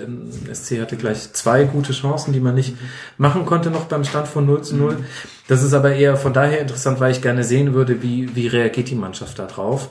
Interessant fand ich auch, dass man jetzt mal ein 4-4-2 von ihnen gesehen hat, mit einem klaren Fokus auf die Flügel. Ich weiß nicht, ob das jetzt nur am Gegner lag oder ob da tatsächlich Hacking von seinem eigentlich favorisierten 4-2-3-1 abrückt, was meiner Meinung nach aber wesentlich damit zu tun hat, du willst Raphael und Stindl beide in vorderster Front haben. Da kannst du ein klassisches 4-2-3-1 schlecht spielen und gleichzeitig hast du mit Dahu jemanden, der den Zehnerraum so gut besetzen kann, dass du mit einem 4-4-2 da eigentlich sehr gut aufgestellt bist. Also äh, im, im Offensiven ist der immer wieder zentral hinter die Spitzen gerückt. Ähm, solider Auftritt. Und äh, Gladbach hat jetzt das, was Wolfsburg gerne hätte, nämlich 23 Punkte, Tabellenplatz 11. Das äh, entspannt sich jetzt nach hinten raus so ein bisschen. Wollen, was wollen wir noch über, über Freiburg äh, sagen? Ich meine, wir haben ja da studiert, Basti Anna. Ist ja so ein bisschen, ich meine, wie oft standen wir auf der Südtribüne? Als sie noch nicht in der ersten Liga waren. Ja, als sie noch nicht in der ersten Liga waren. Stimmt. Keine einzige Erstligasaison haben wir erlebt, als wir. Also ich nicht, weil ich dann mit dem Studium schon fertig war. Ihr, glaube ich, habt noch eine Erstligasaison erlebt, oder? Ähm, ja, wir haben ein bisschen länger gebraucht als du, aber ja. Nein, das meinte ich damit ja nicht. Ach mein. Nee, aber wir haben nur Zweitliga Ja, Spielzeit absolut, tatsächlich ja. vom SC. Also noch mit äh, Alex Walke im Tor, den wir natürlich, Sören Walke. Ja, ja. Das waren Zeiten. den, den wir ähm, wirklich super angefeuert haben immer. Ähm, ja, Freiburg, ähm, tolle Schlägt Saison. wacker. Also ähm, eigentlich richtig gut, ähm, was die was die leisten bisher. Ähm, die werden halt wieder darunter leiden, dass wahrscheinlich schon wieder einige ihrer Superspieler wie Griffo, ähm, Niederlechner und so weiter, die werden wahrscheinlich schon ihre äh, Pläne gemacht haben. Ähm, Wobei man sich da bei einigen ja schon gewundert hat, dass sie im Sommer nicht schon weg waren. das stimmt, ja. Und Aber- davon profitieren sie jetzt halt auch noch ein bisschen. Das ist aber auch schön. Also man gönnt dem SC ja wirklich von Herzen. Genau. Streich ist einer der wenigen Trainer, bei dem man, bei dem, das hatten wir gestern schon kurz thematisiert, bei dem man nicht im Interview darauf wartet, was für eine Phrase er heute bringt, sondern wo man sich wirklich auch, also egal was man jetzt von ihm hält, darauf freuen kann, dass er zumindest ein authentisches, echtes Interview gibt. Ähm, ja, ich mag die Mannschaft. Aber ihr hattet das Thema schon im Rasenfunk Royal. Wie konnten 17 andere Bundesliga-Manager Grifo übersehen? Also hast du in der Zweitliga-Zeit einen anderen Verein schon gesehen, dachtest, ja, der kann kicken. Ja, beim FSV Frankfurt war schon richtig. Das war teilweise überragende Freistöße, super Spiele, wechselt zu Freiburg und eigentlich sind wahrscheinlich auch die Freiburger davon ausgegangen, der ist bald weg. Jetzt kickt er immer noch da, auch nach der Winterpause noch, was mich auch noch überrascht. Ich verstehe es nicht. der passt, also da sind viele Vereine, die mehr Geld haben, die ihn gebrauchen könnten eigentlich. Zum Beispiel der VfL Wolfsburg, der dafür für massig Geld den Mali sich geholt hat. Oder auch Werder Bremen, nehmen wir Hamburger SV. Finanziell könnten die es wahrscheinlich alle sich besser leisten als der SC Freiburg. Und trotzdem kriegt der Grifo immer noch im, im Breisgau rum. Vielleicht ist er auch so clever und sagt, er will sich langsam aufbauen und sagt, ich bleibe jetzt mal bewusst noch ein halbes Jahr bei Freiburg oder ein Jahr bei Freiburg. Also wenn man sich da so ein paar Freiburg- Ex-Freiburg-Spieler anschaut, ähm, die schnell gewechselt haben, da gibt's ja schon durchaus zweifelhafte Erfolgs Erfolgsgeschichten. Also und die, wurden, die wurden auch hochgejubelt, sind weggegangen zu besseren Vereinen und es war dann einfach nichts. Was ich noch zu Freiburg sagen will, ist eigentlich, dass man nach dieser überragenden Hinrunde gesagt hat, naja, jetzt mal schauen, wie das ist. Jetzt hat sich der Philipp verletzt, der ja doch sehr wichtig war in der Hinrunde, extrem gut gespielt hat. Ähm, dann stellen sie halt Nils Petersen einfach mal in den Sturm vom Beginn an rein, der halt ein sehr guter Jokerspieler war, aber das jetzt auch gut gemacht hat. Dann kommt Yannick Haberer, der die letzten zwei, drei Spiele extrem gut gespielt hat. Also mal abgesehen von seinen Toren und so weiter, der hat einfach immer gut die Bälle festgemacht, der ist viel gelaufen. Und die schaffen es halt dann doch, so einen Spieler wie den Philipp einfach mal so relativ aus dem Ärmel raus zu ersetzen. Und das zeigt, wie gefestigt diese Mannschaft ist, finde ich. Und zwar sowohl im System her, als auch von den, vom Zusammenhalt der Spieler her, dass das für die kein Problem ist. Und ich glaube auch nicht, dass die jetzt durch dieses 3-0 von Gladbach da irgendwie in ein, ein Loch fallen, weil die haben ja an sich nicht schlecht gespielt. Das 3-0 war etwas zu hoch. Und Ist ja auch nichts jetzt passiert. abhaken, genau, ist ja nichts passiert. Freiburg steht ja super da. Und ähm, die machen das einfach extrem clever, die ganze Saison schon. Man hört aus Freiburg ja auch nichts. Also keine Diskussion, keine, kein Gerede, nach einer Niederlage auch nicht oder auch nicht, äh, gut, nach Siegen, da freut man sich dann zwar schon ein bisschen, aber es ist jetzt äh, nie so extreme einfach. Und das ist, glaube ich, glaube ich, was, das, da kann so ein junger Spieler dann vielleicht auch mal einfach so einen, so einen Platz setzen, der vielleicht als schwer ersetzbar gilt und dann passiert halt einfach nicht viel. Das auch wenn es halt mal nicht so läuft. Und das ist halt einfach ein großer Unterschied zu anderen, anderen Mannschaften. Ich finde, die laufen so ein bisschen unter dem Radar. Das kannst du Immer. das schon. Also du hast einen SC Freiburg, der steht zehn Punkte vor Hamburg auf dem Relegationsplatz, aber immerhin nur neun hinter der Eintracht auf Platz drei. Ja, also, Also die Eintracht spürt den heißen Atem des SC. Den heißen Nacken meinst du? Es diskutiert, ja, es diskutiert ja keiner über Europacup-Teilnahme vom SC Freiburg, aber wir reden über Leverkusen, Gladbach und Schalke, die alle hinter denen stehen. Über Leverkusen redet schon mal Oder niemand. auch im SC, oh, du hast jetzt, ähm, genau, Leverkusen ist hinten dran, Gladbach ist hinten dran, Schalke ist hinten dran. Alles Mannschaften, die man eher erwartet hat. Und der SC Freiburg spielt in Ruhe seine Saison zu Ende, macht wahrscheinlich am Ende wieder ein gutes finanzielles Ergebnis, verkauft zwei Spieler und weiter geht's. Was du gesagt hast mit der Ruhe von Freiburg, finde ich auch sehr, sehr wichtig und richtig. Wenn ich mir jetzt zum Beispiel mal den Suyunchi rausgreife, der ist extrem talentiert. Der hat aber halt auch ab und zu mal einen kleinen Bock drin, wo er halt mal jemanden unglücklich fault und mal rot bekommt oder ein unglückliches Eigentor schießt, ist aber eigentlich spielt er, spielt er das wirklich stark, gerade von seinem Alter her auf der Verteidigerposition auf diesem Niveau. Ich, der begeistert mich wirklich. Aber der kann bei einem anderen Verein an sowas halt auch mal zerbrechen, dass er halt mal ein Eigentor schießt, danach kriegt er rot und bei Freiburg, nee, dann spielt er wieder. Die sprechen mit ihm und dann spielt er wieder bockstark. Und das ist tatsächlich was, was bei Freiburg wirklich extrem gut läuft, weil so stabilisieren sie ihre Mannschaft und auf den kannst du dich dann halt trotzdem wieder verlassen. Ja, und er kommt aus der zweiten türkischen Liga und war nicht als erste Wahl eingeplant. Super gescoutet, ja. Ja, Wo du auch sagen musst, was du eben angesprochen hast, von wegen, ist mal gut für eine rote Karte. Du hast gestern Situation, Syunchi hat, ist bei einer Rudelbildung im Mittelkreis dabei und Schwolo rennt über den halben Platz, um ihn aus dem Rudel rauszuziehen. also, die wissen schon, was sie an ihm haben, aber wissen auch, was, für was der, was er bringen kann an Karten in dem Moment. Der bringt halt immer ein bisschen Aggressivität mit rein und manchmal ist es halt noch ein Ticken zu viel, aber gut, der ist glaube ich 20 oder 19. Der ist extrem. Ähm, also der ist wirklich extrem jung und dafür spielt er einfach eine 20. überragende Saison, muss man sagen. Mein Und Gott, auch der gestern- 20 gestern war der- als 96er Jahrgang. Ich bin ja wirklich so alt wie die drei Dortmunder zusammengenommen. Ja, also das ist wirklich schlimm. Und der, da war gestern der Stindel näher an der gelb-roten, als er den Soyunchi einfach mal festhält, Ja, als der. Fall. Und der, der, also, ist Supermann. Also Stindl hat übrigens auch echt ein überragendes Spiel gemacht, Auf jeden muss man mal Fall. sagen. von diesen Echter Kapitän. Szenen abgesehen, wo er auch Ja. mit Gelb-Rot runtergehen kann. Ja. Aber ja, aber der kämpft halt auch. Und da sieht man auch wirklich, glaube ich, einen Unterschied. Und das, das macht dann halt in so einem Spiel auch mal wirklich das Quäntchen aus, was dann vielleicht am Ende, gutes 3-0 ist dann zu hoch, aber das, das ist halt auch was, was Gladbach lange Zeit dann halt nicht hatte. Das stimmt. Und die Geschichte mit Patrick Herrmann natürlich sehr, sehr schön. Und was im Zwischen finde ich, ist Stindl tatsächlich so, dass er Gladbach deutlich hochzieht, was früher immer so ein bisschen Raphael war. Fand ich jetzt gestern eigentlich eher, dass Stindl die ganze Zeit die wichtige Rolle gespielt hat und er hat dann so richtig Gladbach in Schwung gebracht und hat dann halt, also Raphael hat auch super gespielt, so ist es nicht, hat er auch ein Tor geschossen, aber entscheidend war für mich, finde ich, da Stindl und nicht Raphael. Ich, Das ist eine Entwicklung der letzten Jahre. ich finde aber prinzipiell Gladbach steht und fällt dieses Jahr mit Stindl tatsächlich. Was im letzten Jahr noch Schaka, wenn Stindl keinen guten Tag hat, hat es halt den. Der ist dann weggegangen für eine gute Ablösesaison zu Arsenal, alles super. Aber dieses Jahr merkst du halt echt, wenn der Stindl einen wirklich schlechten Tag hat, hat Gladbach ein Problem. Ja. Aber hat er jetzt nicht gegen Freiburg und damit Gladbach sich einen Dreier eingefangen, den man gut gebrauchen kann. 23 Punkte und Tabellenplatz 11. Und damit haben wir tatsächlich alle Spiele des 19. Spieltags besprochen. Worüber wir noch nicht gesprochen haben, ist das, wie so viele sagen, heimliche 19. Erstligateam, den TSV 1860 München. Wie viele das sagen, hat man ja an, der, an, der, an dem Feedback zu deinem, zu deinem Kurzpass gesehen. Hat da nicht auch irgendwie einer geschrieben? Ey, es gibt auch noch wird 17 überhaupt- andere Vereine. warum wird überhaupt über die so viel gesprochen? Ja, da möchte ich Voll mal, unnötig. Ja, das stimmt. Da möchte ich mich auch entschuldigen, dass ich keinen Kurzpass zu allen 18 Vereinen gemacht habe, sondern nur zu 60.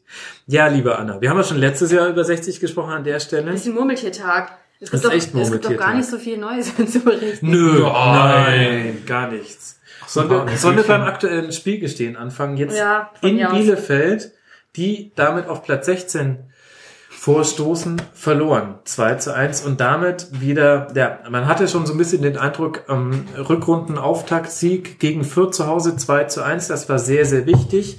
Jetzt dann gleich wieder der Rückschlag, irgendwie ehrlich gesagt von außen betrachtet typisch 60. Wie ist es denn von innen betrachtet? Von innen betrachtet ist es genauso. Nein, also Mann, das tut mir leid. das, das, das Bielefelder Tor und dann der direkte Gegenschlag haben schon ein bisschen Hoffnung gegeben, muss ich sagen. Also einfach die Reaktion, dass man, dass man sich da nicht irgendwie so hat aus der Ruhe bringen lassen und dann äh, sofort geantwortet. Das war in dem Moment schon irgendwie gut. Aber es war dann halt, hat sich ja den Rest des Spiels dann rausgestellt, dass es irgendwie trotzdem wieder größtenteils Schrott war, leider. Es war jetzt, also es war jetzt nicht so schlecht, wie es auch schon mal war, diese Saison. Ähm, ich habe dann auch den, den, die letzten 20 Minuten oder so nicht mehr so ganz äh, aufmerksam mitbekommen, muss ich sagen. Ähm, aber also es war, glaube ich, wieder auch ein bisschen dem Chaos geschuldet, dass äh, unter der Woche noch neu dazu kam. Also die ganze Diskussion um den Kapitän und die ganze Eigner-Geschichte insgesamt. Genau, das kam ja nach dem ärgerlich. grafischen Kurzpass. Kannst du da nochmal kurz alle Hörerinnen und Hörer ins Boot holen, was da passiert? Ja, also grundsätzlich, was da jetzt genau die Details waren, das weiß ja keiner. Also es hat ja jetzt nicht, nicht mit der Medienakkreditierung zu tun oder irgendwas, aber einfach mit der, mit der schlechten Kommunikationspolitik, die es einfach gibt gerade. Und also ich meine, das Einzige, was man mit- mitbekommen hat, ist ja eigentlich, dass er eben sein Kapitänsamt niedergelegt hat, mit der Begründung, unter den Umständen momentan kann er halt so nicht, nicht als Kapitän vorangehen. Er hat dann, glaube ich, noch sowas in der Art gesagt, also kann man mich jetzt nicht drauf festnageln, aber so sinngemäß, er wird gern durch sein Verhalten weiterhin auch die Mannschaft halt natürlich unterstützen, aber eben er kann das nicht als Kapitän tun und nicht in diesem Umfeld und mit den Bedingungen, die es gibt. Und das ist natürlich, Was glaubst du, was er damit meint? Dass er nicht unbedingt jetzt immer noch in der Startelf ist? Oder? Der ist ja nicht mal im Kader, oder? doch im Kader war er dann doch schon, oder? Also ich noch denke, ja, ähm, also ich glaube insgesamt die ganzen Umstände, der Trainerwechsel, der das ganze Kuddelmuddel außenrum, das kann natürlich niemandem gefallen so richtig in dem Moment. Ja. Aber einfach, dass er, war er nicht im Kader? Nein. Ja, gut, vielleicht dann natürlich auch als Reaktion darauf. Das weiß man natürlich nicht genau, wie da jetzt die Kausalkette war. Aber einfach, dass, dass der letzte, der letzte wirklich, ich sag jetzt mal wirklich ganz böse, die letzte große Identifikationsfigur, die gerade noch in der Mannschaft ist, eben in dem Moment sagt, ich habe da keinen, also ich kann das irgendwie nicht. Egal, äh, das heißt ja jetzt nicht, ich habe keinen Bock drauf. Das hat er auch nicht so gesagt. Ich glaube, das kam auch nicht so rüber. Aber einfach die Tatsache, dass, dass er sagt, ich kann kein Kapitän sein. Was sagt das über die Mannschaft aus und über den inneren Zustand der Mannschaft und über das Verhältnis zum Trainer? Das ist natürlich in der Situation, wo man halt gerade das Spiel gewonnen hat, einfach wieder typisch 60. Also, wo man denkt, auch so ein Spiel gegen Bielefeld ist einfach so immens wichtig. Man hätte sich da unten einfach rausziehen können und hätte auch erstmal punktemäßig damit nichts mehr zu tun haben müssen mit dem Abstiegskampf. Klar, das ist, die Situation ist immer noch nicht brillant und sportlich wäre es auch nicht brillant gewesen, aber einfach dieses wieder ein Nackenschlag irgendwie und wieder für die Fans und habe ich auch ein paar Mal gelesen, einfach Eigner wird von vielen halt schon noch auch angesehen als einer so der typischen 60er einfach. Ja. Und dass, dass der jetzt sowas sagt, in einer Mannschaft, wo man, wo man tatsächlich auch ehrlich sagen muss, wenn man sich nicht intensiv damit beschäftigt, kennt man die Hälfte der Leute einfach nicht mehr. Da, da, da steht man eine Mannschaft, mit der hat man irgendwie nichts mehr zu tun. So mental und emotional. Ja, wenn dann sowas noch dazu kommt, dann ist es halt natürlich schon ein bisschen eine Bankrotterklärung, muss man ehrlich sagen.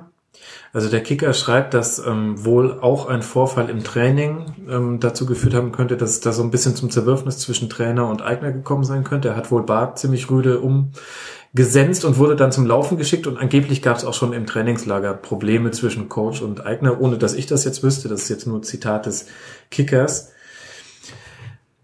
Auf der anderen Seite haben wir ja bei 60 aber trotzdem auch ähm, den 120. Umbruch in der fünften Saison. Und da hat man ja aber auch nicht nur Negatives. Also natürlich ist ein Umbruch immer riskant und es ähm, ermüdet natürlich auch gerade die Fans. Und du hast ja jetzt das wichtige Thema Identifikation schon angesprochen. Andererseits muss ich sagen, ich habe mir das Bielefelder Spiel in großen Teilen angeguckt. Wenn ich da so ein Bar rumlaufen sehe, denke ich mir, oh, also das ist schon einer der Spieler, wo man sich denkt, ähm, der könnte zu gut für die zweite Liga sein und das ist ja dann sehr gut für 60. Also ich will den jetzt noch nicht über den grünen Klee loben, waren jetzt erst zwei Spiele. Aber vielleicht ist es ja jetzt dann mal einer, ein Umbruch, der mal funktioniert. Das stimmt und das macht ja auch immer wieder mal Hoffnung sowas, aber man hat halt nicht das Gefühl, dass da irgendwie eine, eine ganze Linie drin ist, finde ich. Also es hat auch kein, man hat nicht das Gefühl, die Mannschaft ist in irgendeiner Art und Weise homogen zusammen. Dann eben noch das ganze, der ganze Trubel außenrum. 60 ist halt einfach keine Mannschaft, wo man das Gefühl hat, da kann jemand ruhig vor sich hinarbeiten, wenn man vor, wenn wir vorhin Freiburg angesprochen haben oder sowas. Das, da ist bei uns einfach immer irgendwas los und du hast immer das Gefühl, es ist irgendwie böses Blut und die Stimmung ist vergiftet insgesamt. Das sind halt auch einfach Leute an der Spitze und das habt ihr ja gut in eurem Kurzpass auch, auch dargelegt und aufgedeckt wo man das Gefühl hat, da, da können sich auch mit der, mit der Spitze vom Verein einfach, können sich die Fans auch überhaupt nichts anfangen mehr. Und das ist ja schon wirklich, da ist ja schon offener Hass auch teilweise zu sehen, gerade wenn man auch bei Twitter reinguckt oder so. Und da, da fragt man sich ja schon, wie soll das auf Dauer gehen? Also mal ganz abgesehen vom sportlichen Erfolg. Ich meine, viele von den Fans, die träumen ja jetzt gerade auch wirklich in der aktuellen Situation nicht vom Aufstieg. Das ist klar, natürlich immer dieses bisschen dieser Größenwahnsinn, wenn man dann mal wieder gut spielt, dann guckt man natürlich nach oben. Das ist klar bei 60 auch so. Aber ja, so insgesamt ist es einfach, wenn man auch mit der Mannschaft dann nichts mehr anfangen kann als Fan. Ja, man kann immer noch sagen, okay, die mit denen da oben habe ich halt nicht wirklich was zu tun, aber wenn man mit der Mannschaft nicht mehr viel anfangen kann, mit den Trainerentscheidungen und so weiter, dann ist es halt wirklich schwierig für einen. Du bist ja tief verwurzelt, Ja. eine, eine 60er-Familie in äh, mehreren Generationen. So, von außen betrachtet würde ich sagen, das hört sich alles so an, als würden peu à peu immer mehr Fans abwandern. Von einigen weiß ich das auch. Ähm, das jetzt, hat eine Ernüchterung eingesetzt, zum Teil schon vor ein paar Jahren, im Grunde schon als Ismail ähm, zum ersten Mal den Verein gerettet hat und damals noch gar nicht in der Rolle war, die er jetzt ist. Aber ist es denn auch im Großen und Ganzen so, dass der Verein eher Vereins verliert, äh, Fans verliert oder wachsen doch noch junge nach? Das ist so dein Gefühl. Also ihr hattet ja auch einen Kurzpass kurz, ähm, kurz davon, dass es ja immer noch Leute gibt, die sich dazu entscheiden, oder junge Menschen, die sich dazu entscheiden, 60-Fans zu werden, aber dass da eben die Lager ein bisschen auseinandergehen. Also eben die, die sagen, der Sponsor ist jetzt quasi noch die einzige Hoffnung und die anderen, die halt radikal, hatten wir letztes Jahr, genau haben wir vor einem Jahr drüber Ja, auch gesprochen, eben so Fußballromantiker, die sagen, okay, dann jetzt halt harter Schnitt, wir gehen runter, Grünwalder und fangen halt nochmal von vorne an. Und das ist, glaube ich, das, das, das spaltet es halt einfach. Und wir hatten es gestern ja auch kurz davon, eben auch die Ultrabewegung. Da war jetzt ja extrem viel Unruhe drin. Und ähm, da hat sich jetzt ja, haben sich jetzt ja die Münchner Löwen formiert. Also es gibt jetzt dem- wieder eine Ultrabewegung, genau, nachdem sich die Burm und die Cosa Nostra aufgelöst haben. Genau, richtig. Da war jetzt auch zum ersten Mal eben der Support beim, beim Auswärtsspiel. Aber das ist halt eben auch so. Also da sieht man, daran alleine kann man ja eigentlich schon sehen, die, die Begeisterung ist schon nach wie vor da.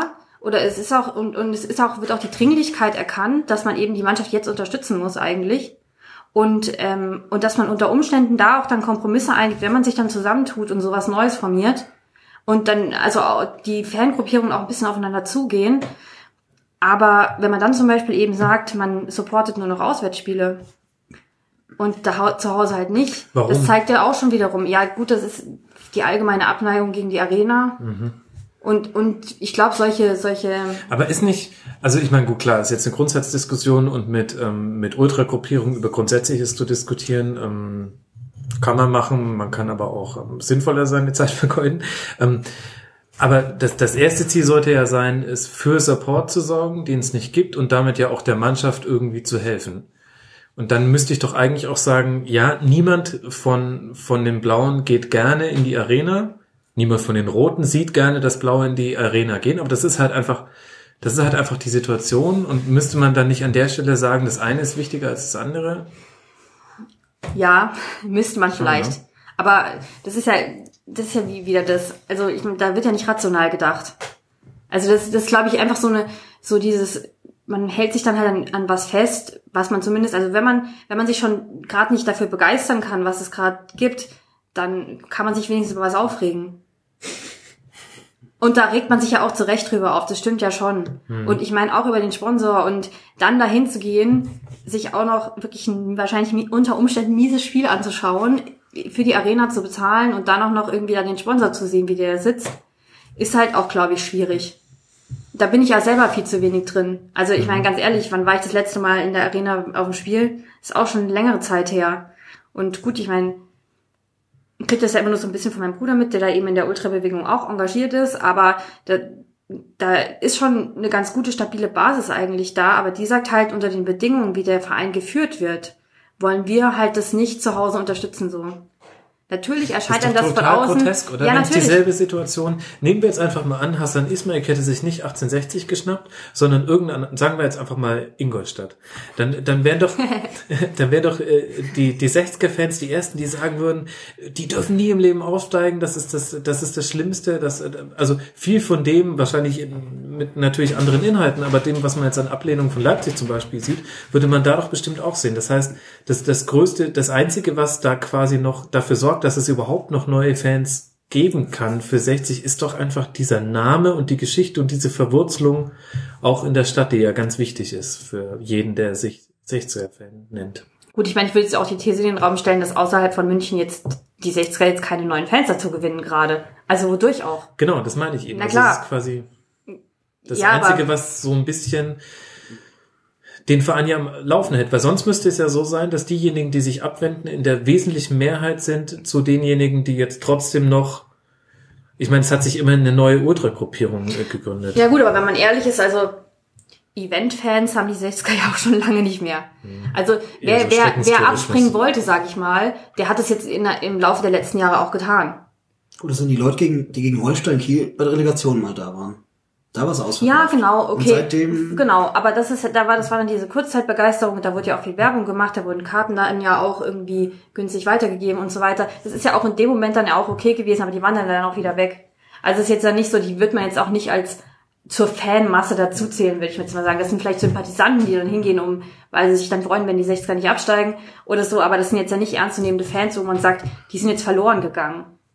Ich glaube schon, dass immer mal wieder noch, noch welche abspringen, die jetzt wirklich dann so weit resigniert sind, dass sie sagen, ich, ich sitze ja auch oft zu Hause und gucke mir die Spiele an und denke mir so, warum gebe ich mir das eigentlich jede Woche? Ja, man kommt von seinem Also- Verein halt irgendwie auch nicht los. Ja, oder? das Herzinfarktrisiko wird dadurch nicht, wird dadurch nicht geringer. Du bist da halt aber auch in einem, in der Situation, aus der kommst du, glaube ich, so nicht mehr raus. Also, die, was sind die Alternativen? Der, der, der Investor könnte wieder abspringen, das Ganze verkaufen, was auch immer. Ähm, das führt wahrscheinlich dann tatsächlich zum Abstieg in den Amateurfußball, so verschuldet wie der Verein ist. Ähm, und also ich glaube, als Fan muss man sich halt überlegen, ob man sich damit abfinden will, aber ich sehe gar keine Möglichkeit, wie die jetzt, wie sie quasi als gesunder Verein aus dieser Investor-Sache wieder sehe rauskommen. ich tatsächlich auch nicht. Die, die, die Bände zu Ismail sind so eng, dass du äh, da tatsächlich nicht mehr rauskommst. Aber ich Die stelle mir Struktur so ist halt auch so durchsetzt. Ich meine, das habt ihr auch im Kurzpass gesagt. Die ganze, die ganze Vereinsstruktur ist mittlerweile so durchsetzt mit, mit, mit Leuten, die eigentlich von ihm da installiert wurden. Oder man das Gefühl hat, das ist alles so indoktriniert mittlerweile schon, dass du irgendwie gar nicht, wo soll das noch, wo soll das noch ansetzen? Ich meine, da müsstest du im Prinzip eigentlich wirklich Tabula Rasa machen und dann gucken, dass halt wieder was passiert. wenn ich mir Online-Foren bei 60 durchlese, also mein Gefühl ist so ein bisschen, du hast da keine Mittelmeinung mehr. Du hast dieses von wegen, ja, Hassan Ismail ist der Herrgott persönlich. er wird uns ins gelobte Land, also die Champions League führen. Ta tatsächlich gelesen. Und zwar nach dem Bielefeld-Spiel. Und auf der anderen Seite hast du die, die sagen, er soll bloß zum Teufel gehen, spiel mal lieber zehnte Liga. Ist das nun mal ein Eindruck von außen oder ist das wirklich so krass?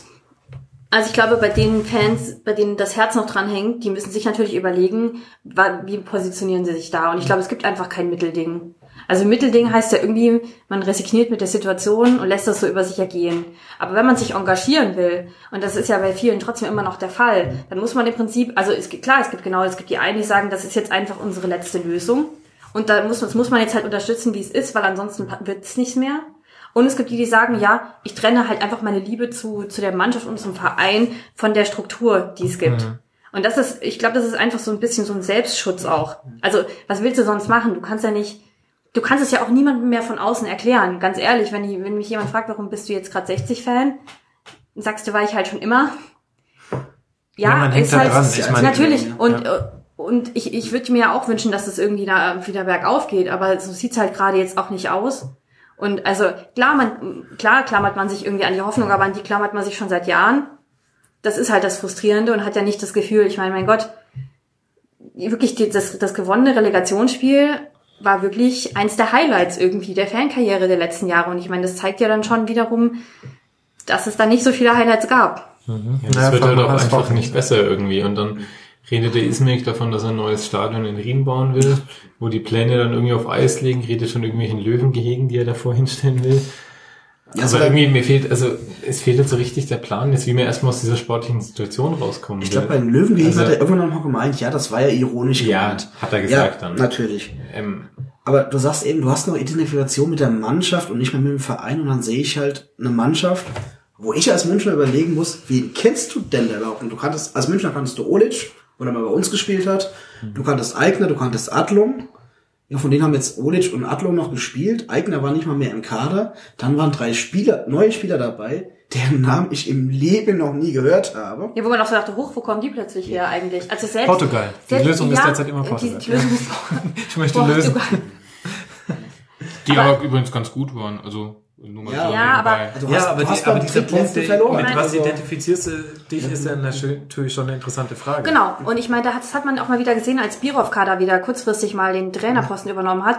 Die, die Fans lechzten da ja danach, dass wieder mal einer da ist, wo man sagt, den kennt man, der steht für irgendwas, der hat was mit 60 zu tun. Das war, der wurde ja auch gleich wieder, wieder überhöht. Also ich, das, das wollte er selber auch gar nicht, aber alleine, ich habe das jetzt auch die Tage wieder ein paar Mal gelesen, ja, dann steigen wir halt ab und, holen- und bauen das mit Birovka wieder auf. Ich meine, da weiß auch keiner, wüsste jetzt auch keiner, kann der wirklich so eine Mannschaft über eine Saison überführen, der hat noch nicht mal eine Trainerlizenz für die zweite Liga. Also so, aber da sieht man halt einfach, dass das ist einfach, der Bedarf ist riesengroß und der, er kann einfach nicht gedeckt werden.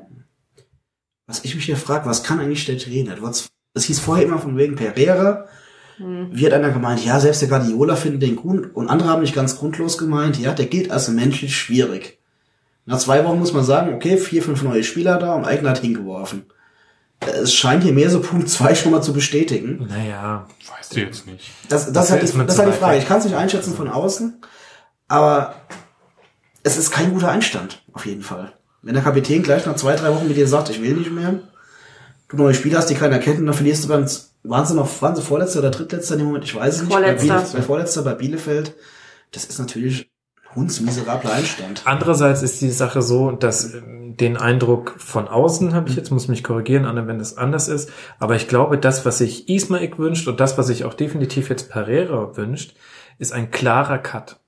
Also ich glaube, deren Idealszenario ist es vielleicht gar nicht, mit Spekulation meinerseits, mit so Leuten wie eben Stefan Eigner, da perspektivisch den Aufstieg zu schaffen, sondern ich glaube, schon immer ging es darum, einen klaren Cut zu machen und quasi das mitzunehmen von 1860 in die Zukunft, was man gebrauchen kann, nämlich den Namen, die Herkunft, die Verwurzelung in der Stadt und die Geschichte, die ja auch mal erfolgreich war und eigentlich alles andere neu zu gestalten und Dementsprechend kann man sagen, kein guter Einstand. Vielleicht ist es aber auch gar nicht so wild, weil der langfristige Plan ist, vielleicht holt man im Sommer dann nochmal fünf neue Portugiesen und dann geht's mit Portugal 2 äh, hoch in die erste Liga. Also Und, und das ist aber, finde ich, auch ein ganz interessanter Punkt, wo ich mir immer denke, wie können eigentlich Leute für die Abstufung von 50 plus 1 verargumentieren, wenn man gerade sieht, was es mit einem Verein machen kann, wenn er in populistisch formuliert falsche Hände gerät. Also ich finde, dass 60 komplett entkernt wird irgendwie. Und das ist ja, die Hülle ist noch 60 und die, die Verwurzelung in der Stadt. Aber ganz, ganz viel von dem, gut, Spötter würden natürlich sagen, das Chaos ist auch 60, also dementsprechend alles gleich geblieben. Aber ich finde schon, da wird ja eigentlich alles so rausgenommen, was, was diesen Verein ausgemacht hat, an Identifikation, an Jugendarbeit, Umgang. Ich meine, es war nie ein, ein, ein freundlicher Umgang zwischen Münchner Boulevard und dem Verein, aber das hat ja auch jetzt neue Höhen erreicht.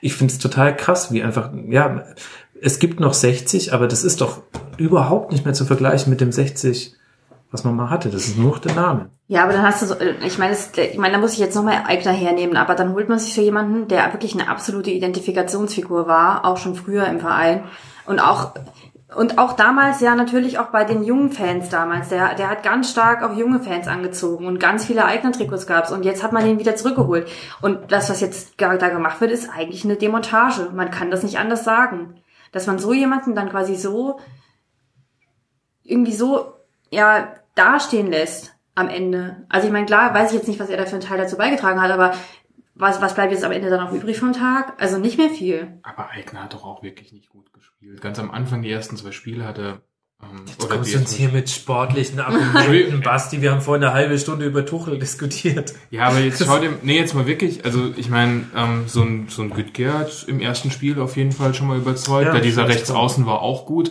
und das sind ja genau, also Sturm, im Sturm hat Eigner eine, äh, öfter mal gespielt oder auf, eben auf Rechtsaußen, ähm, das war, der, der war auch einfach nicht überzeugend, fand ich jetzt persönlich, ich meine, der kam ja von, von Frankfurt, da war er auch schon echt auf dem absteigenden Ast, als er bei uns weg ist und ähm, das hat sich fortgezogen. Ja, stimmt, richtiger Punkt. Wenn du natürlich jetzt mit äh, Gütkier und so weiter aufsteigst, dann sind das natürlich die neuen Helden, das stimmt. Und das will, Ja. das will ich auch mal hier wirklich in, in Frage stellen. Also ich meine, du hast vorhin gesagt, der, so wie du das beschrieben hast, fand ich, fand ich, was mir so ein bisschen gefehlt hat, ist 60 hatte keine Option, als der Investor kam. Also das, das will ich hier nochmal betonen. 60 wäre jetzt schon im Amateurfußball ohne Ismail. Und ähm, das darf man, das darf man nicht vergessen bei aller Kritik an was mit dem Verein geworden ist jetzt dadurch.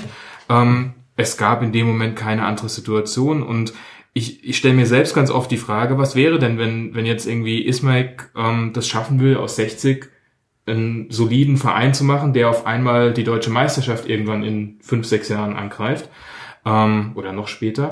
Ähm, ich habe vorhin ja schon gesagt, für mich als Eintracht-Fan, ich träume davon, einmal Meister zu werden. Und ich weiß gar nicht, wie weit ich auch meine Seele als Fan sozusagen verkaufen würde, um diesen Moment einmal zu erleben. Wann ist mein, mein Verein noch mein Verein? Was muss da passieren ähm, Ja, von außen, ähm, dass ich da noch hinterstehe? Und also für mich gerade dieser, dieser Traum, mal was zu gewinnen, der ist einfach extrem stark. Und ich glaube schon, dass man sich da auch von, von bestimmten Idealen ein bisschen trennen würde. Ich zumindest würde das Ja, ja, klar, klar. Äh, Vor allem das Ding ist ja, ähm, das darf man ja bei allem nicht vergessen. Ähm, du hast ja auch keinen Plan B. Also das, was Roger Schmidt auch nicht hat, ist ja auch nicht so, dass du sagst, ja cool, dann bin ich jetzt Fan von Verein XY. Und ich meine, das sehen wir ja jetzt wieder auf ganz anderem Niveau, aber das sehen ja wahrscheinlich sogar wir Bayern-Fans hier in der Runde. Also mir zumindest geht so, dass ich mich auch von großen Teilen meines Vereins ein bisschen entfremdet habe. Aber in dem Moment, wo die äh, unten auf den Platz einlaufen, denke ich mir, boah, bitte haut äh, den Gegner jetzt bitte aus dem Stadion, weil ich euch einfach gewinnen sehen will. Aber das ist ja auch schon so eine Entfremdung. Und ich wüsste jetzt auch nicht, wenn wenn das jetzt alles zunehmen würde mit Entwicklungen da in unserem Verein, die ähm, nicht so toll laufen, Katar und so weiter. Ja, man kommt ja nicht davon los. Man hat sich ja, man hat sich ja nicht rausgesucht und man kommt ja auch nicht wieder davon weg. Das ist jetzt mega traurig. Ja, das ist, das ist voll der Downer. Das wäre ein schlechter Abschluss. Wir sollten einfach ein bisschen weiterreden. Wir hätten halt von dem Sollten- Spiel Super Spiel ja gleich mit 60 anfangen müssen und danach jetzt die Stimmung Schon. steigern. Das Tolle ist, dass 60 jetzt Das wieder, alles eine das, Steigerung gewesen. das Tolle ist, dass 60 jetzt einen Spieler mit Löwenmähne hat. Das, um auch Ja, mal was oh. wirklich Tolles zu sagen. Also, also styletechnisch ist es die, die, der Transfer? Transfer das der, der zeigen? Der Rückrunde. Kütje. Kütje. Der hat- Ja, ah, okay. Das ist, Wahnsinn. ist doch der Nacktstürmer, oder? Ich glaube, die, die, die, die Z oder so hat die? Nacktstürmer genannt. Was irgendwo Nacktbilder von die ihm. Jetzt kommt hier ein absolutes Highlight. Wir kommen jetzt hier nochmal raus. Ja, stark. Der sieht aus, äh, ja, der könnte bei Armand Amars Bass spielen. Geil. Ja. Also ich bin. Das bin, hat sich gut in hellblau gemacht, auf jeden Fall. Bin großer Fan optisch auf jeden Fall schon mal. So wie von Giselle Bündchen. Wo, Damit wir beim Super Bowl womit wir beim Super Bowl sind, über die wichtige Ein, Frage ein zu klären total haben. sanfter Übergang jetzt hier.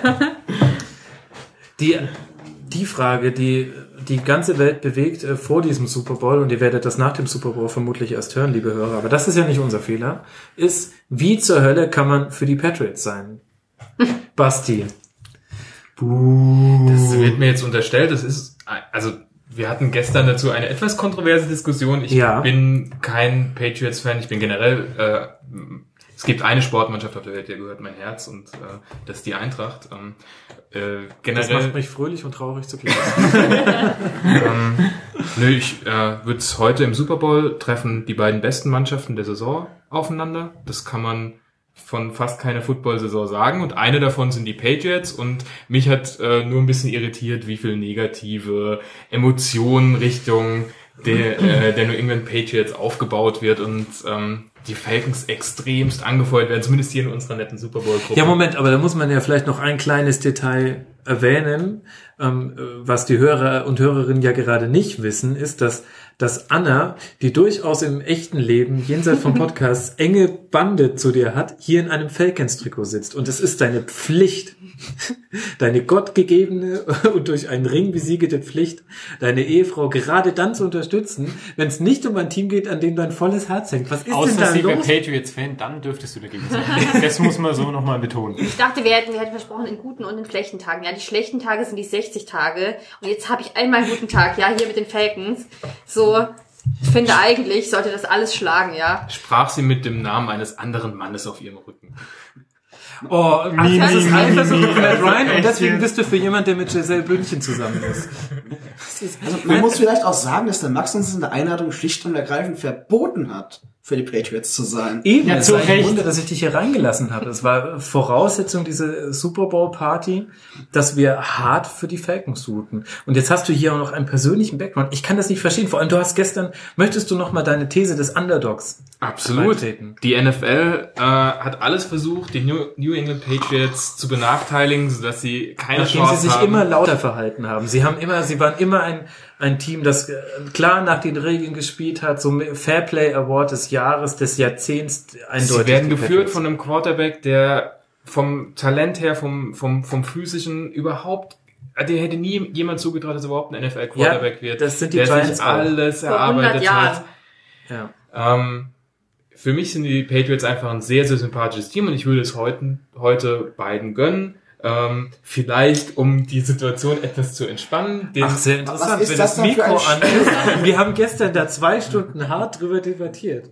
ja, aber das willst du jetzt nicht hier vor den, Aber vor den ich gehe doch nicht in ein, ein Sportfinale und sage, ich gönn's beiden ganz schön. Klar. Niemand stellt die sportliche Klasse der Patriots in Frage. Niemand stellt Tom Brady in Frage. Niemand stellt Rob Gronkowski in Frage. Aber, Aber die kann man doch nicht mögen. Und verdammt, Und wir, als, und wir als Bayern-Fans sagen einfach, es ist langweilig, wenn immer dieselbe Mannschaft die Meisterschaft So. gewinnt. Dominanz nervt. Außerdem haben die die Steelers vernichtet und allein deswegen kann ich sie nicht Gut, mögen. als, als Bayern-Fan äh, finde ich das eh spannend. Äh, Das hatten wir ja gestern ja auch schon, weil man eigentlich eine Mannschaft gut findet, die Jahr für Jahr ähm, mit einem Startvorteil gegenüber allen anderen Mannschaften startet, den sich wohl und redlich erarbeitet haben, ähm, der so im Football aber eigentlich nicht möglich ist. Und das ist umso bewundernswerter, wie es die Patriots ähm, Jahr für Jahr schaffen, ähm, so eine Exzellenz auf dem Platz Wenn dann nächstes. Jahr in der Champions League Frankfurt gegen Barcelona spielt, bist du dann auch für Messi, da ja Messi, der kleine, schmächtige Junge, der immer unterschätzt wurde. Genau, wer gedacht, der sich der, der, physisch der hat es dann geschafft, sich durchzubeißen, rauszukommen aus diesem schlechten Leben. Und jetzt spielt er in der glamourösen Champions League. Bist du dann ernsthaft für Barcelona? Gesagt, dass ich für die Patriots bin, aber ich gönne es den Patriots, wenn sie heute gewinnen. Also die sportliche Klasse der Patriots ist unbestritten. Das Genie von Bill Belichick ist unbestritten, aber es ist auch unbestritten, dass sie immer wieder Wege eingeschlagen haben, die nicht diesseits äh, des Regelbuches waren, sondern jenseits. Dafür wurden sie bestraft. Daraus strickst du eine, eine Durchstoßlegende. Ja. Die NFL wollte verhindern, dass die Patriots, äh, dass Tom Brady sich den fünften Ring holt. Und ich sage ganz einfach, nee, also Nein, nein. Das, mich, mich öden auch diese Conference Finals an. In der AFC, ich Jahr. kann das nicht, ja gut, du als Das ist so, Steelers-Fan, ich wusste das schon, ich wusste schon vor der Saison, dass wir wieder gegen die verlieren. Ich hasse die so. Es ist so lustig, sich von Bayern-Fans anhören zu müssen, dass sie angeödet sind, dass immer wieder das gleiche Team Ja, kommt. Der natürlich. Moment, das Das war ist jetzt bei so mir nicht mal das. Argument, das sollte ich als Stile jetzt vielleicht auch nicht Ja, anbringen. ja geht mir nur, natürlich, natürlich hat es eine, eine Ironie, aber es ist jetzt ja, ähm, wenn ich als Patriots-Fan auf die Welt gekommen wäre, so wie es ja als Bayern-Fan war, das ist verbrieft, ähm, dann würde ich das ja natürlich auch ganz anders sehen. Das ist natürlich eine krasse Frage des Standpunktes, aber ich möchte hier nochmal dich an deine ehelichen Pflichten erinnern und muss wirklich sagen, also Niemals würde ich meine Frau äh, nicht unterstützen, wenn es um die 60er Löwen geht. Außer sie spielen gegen die Eintracht, das ist ein bisschen schwierig, aber ähm, das ist einfach ein anderer Bund, den man, den, den Anna zu den 60ern hat, so wie ich ihn auch zu der, zur Eintracht habe. Und das ist nicht vergleichbar mit dem, mit, mit dem Bund, den sie jetzt auch zu den Falcons hat. Ist, äh, also das Können wir es nicht bunt nennen. Aber warum wäre kannst du nicht einfach für die Falcons sein? Könntest du nicht, du könntest doch meinetwegen, könntest du ganz im Geheimen, sitzt irgendwie der kleine Basti, sitzt in, tief in seiner Brust und ballt die Faust, wenn Tom Brady den fünften Ring holt. Aber nach außen könntest du auch sagen, ach Mensch, es tut mir so leid, ach diese blöden Patriots, könntest du nicht wenigstens schlecht schauspielern? Ja, das hätte ich gekonnt, wenn du nicht in die Einladung geschrieben hättest, wir müssen alle für die Falcons sein. Da, Was eine legitime Ansage ist. Eben, Also also grundsätzlich. Ne, ich also, habe halt, ich habe halt die Claims ist, die. Patriots sind halt extrem, entweder man liebt sie oder man kann sie halt nicht leiden, wir können sie halt alle nicht leiden. Wir können uns ja eigentlich auch mal dem Positiven zuwenden. Ja, ich sitze hier im MVP-Trikot. Ja, Ja, das ich auch nicht erst seit gestern habe, also kein Das, Bandwagon-Fan das hier. bringt halt auch nichts, wenn heute Abend nicht Final MVP wird, weil dann wird sicher Brady. Ja, Also einer aber von, einer von beiden wird das. ich habe was anderes gewettet. ja, gut, du willst Welche Farbe das Gatorade hat? Oder? Unser Geld sitzt auf Dion Lewis als MVP. Ihr habt es alle gehört, ihr könnt alle danach lachen. Ja, abwarten. die Falcons haben es auf jeden Fall verdient.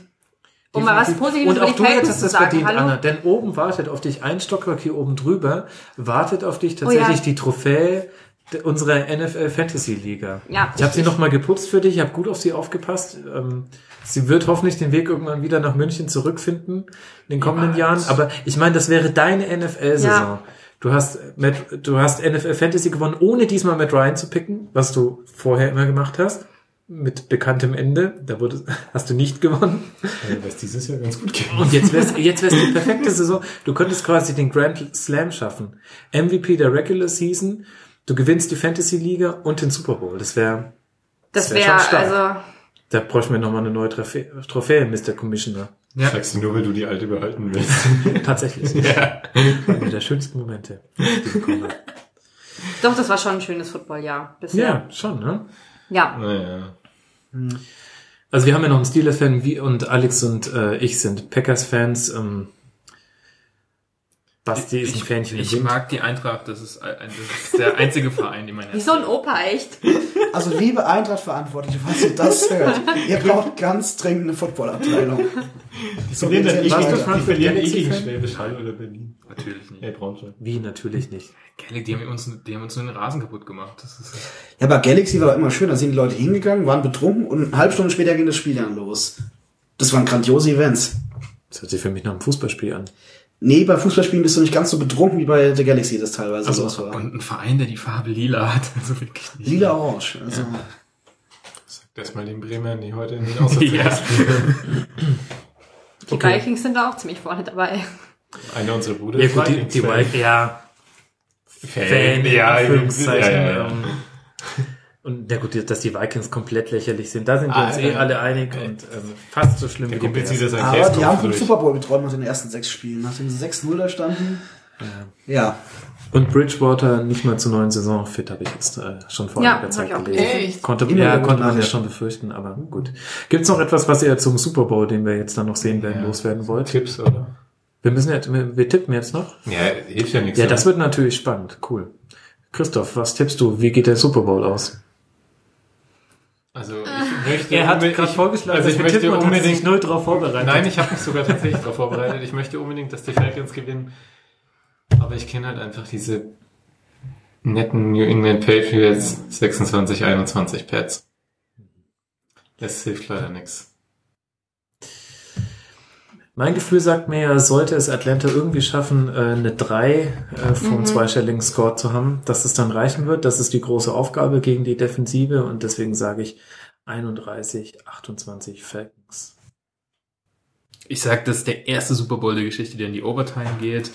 Und ähm, da gewinnen die Patriots. Ergebnis. Ja, tut mir leid. Sag irgendeine Zahl. 24 zu 21. Genau, also. Die Falcons gewinnen natürlich. Ich bin fest davon überzeugt. Matt Ryan wird nochmal MVP.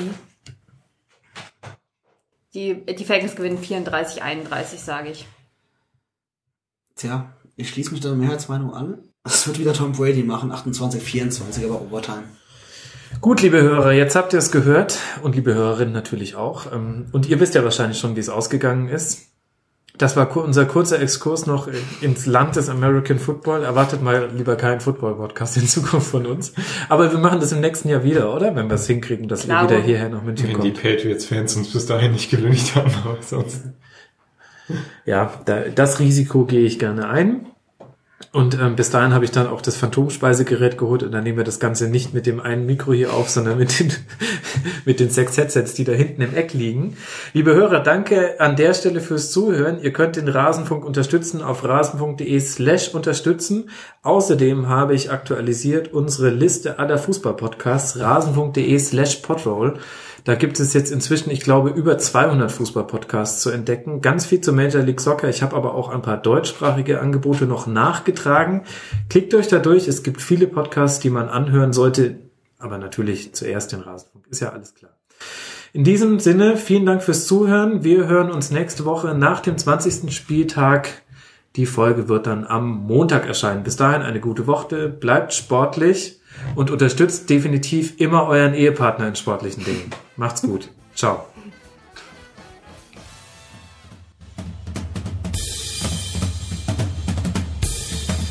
Das war die Rasenfunk-Schlusskonferenz.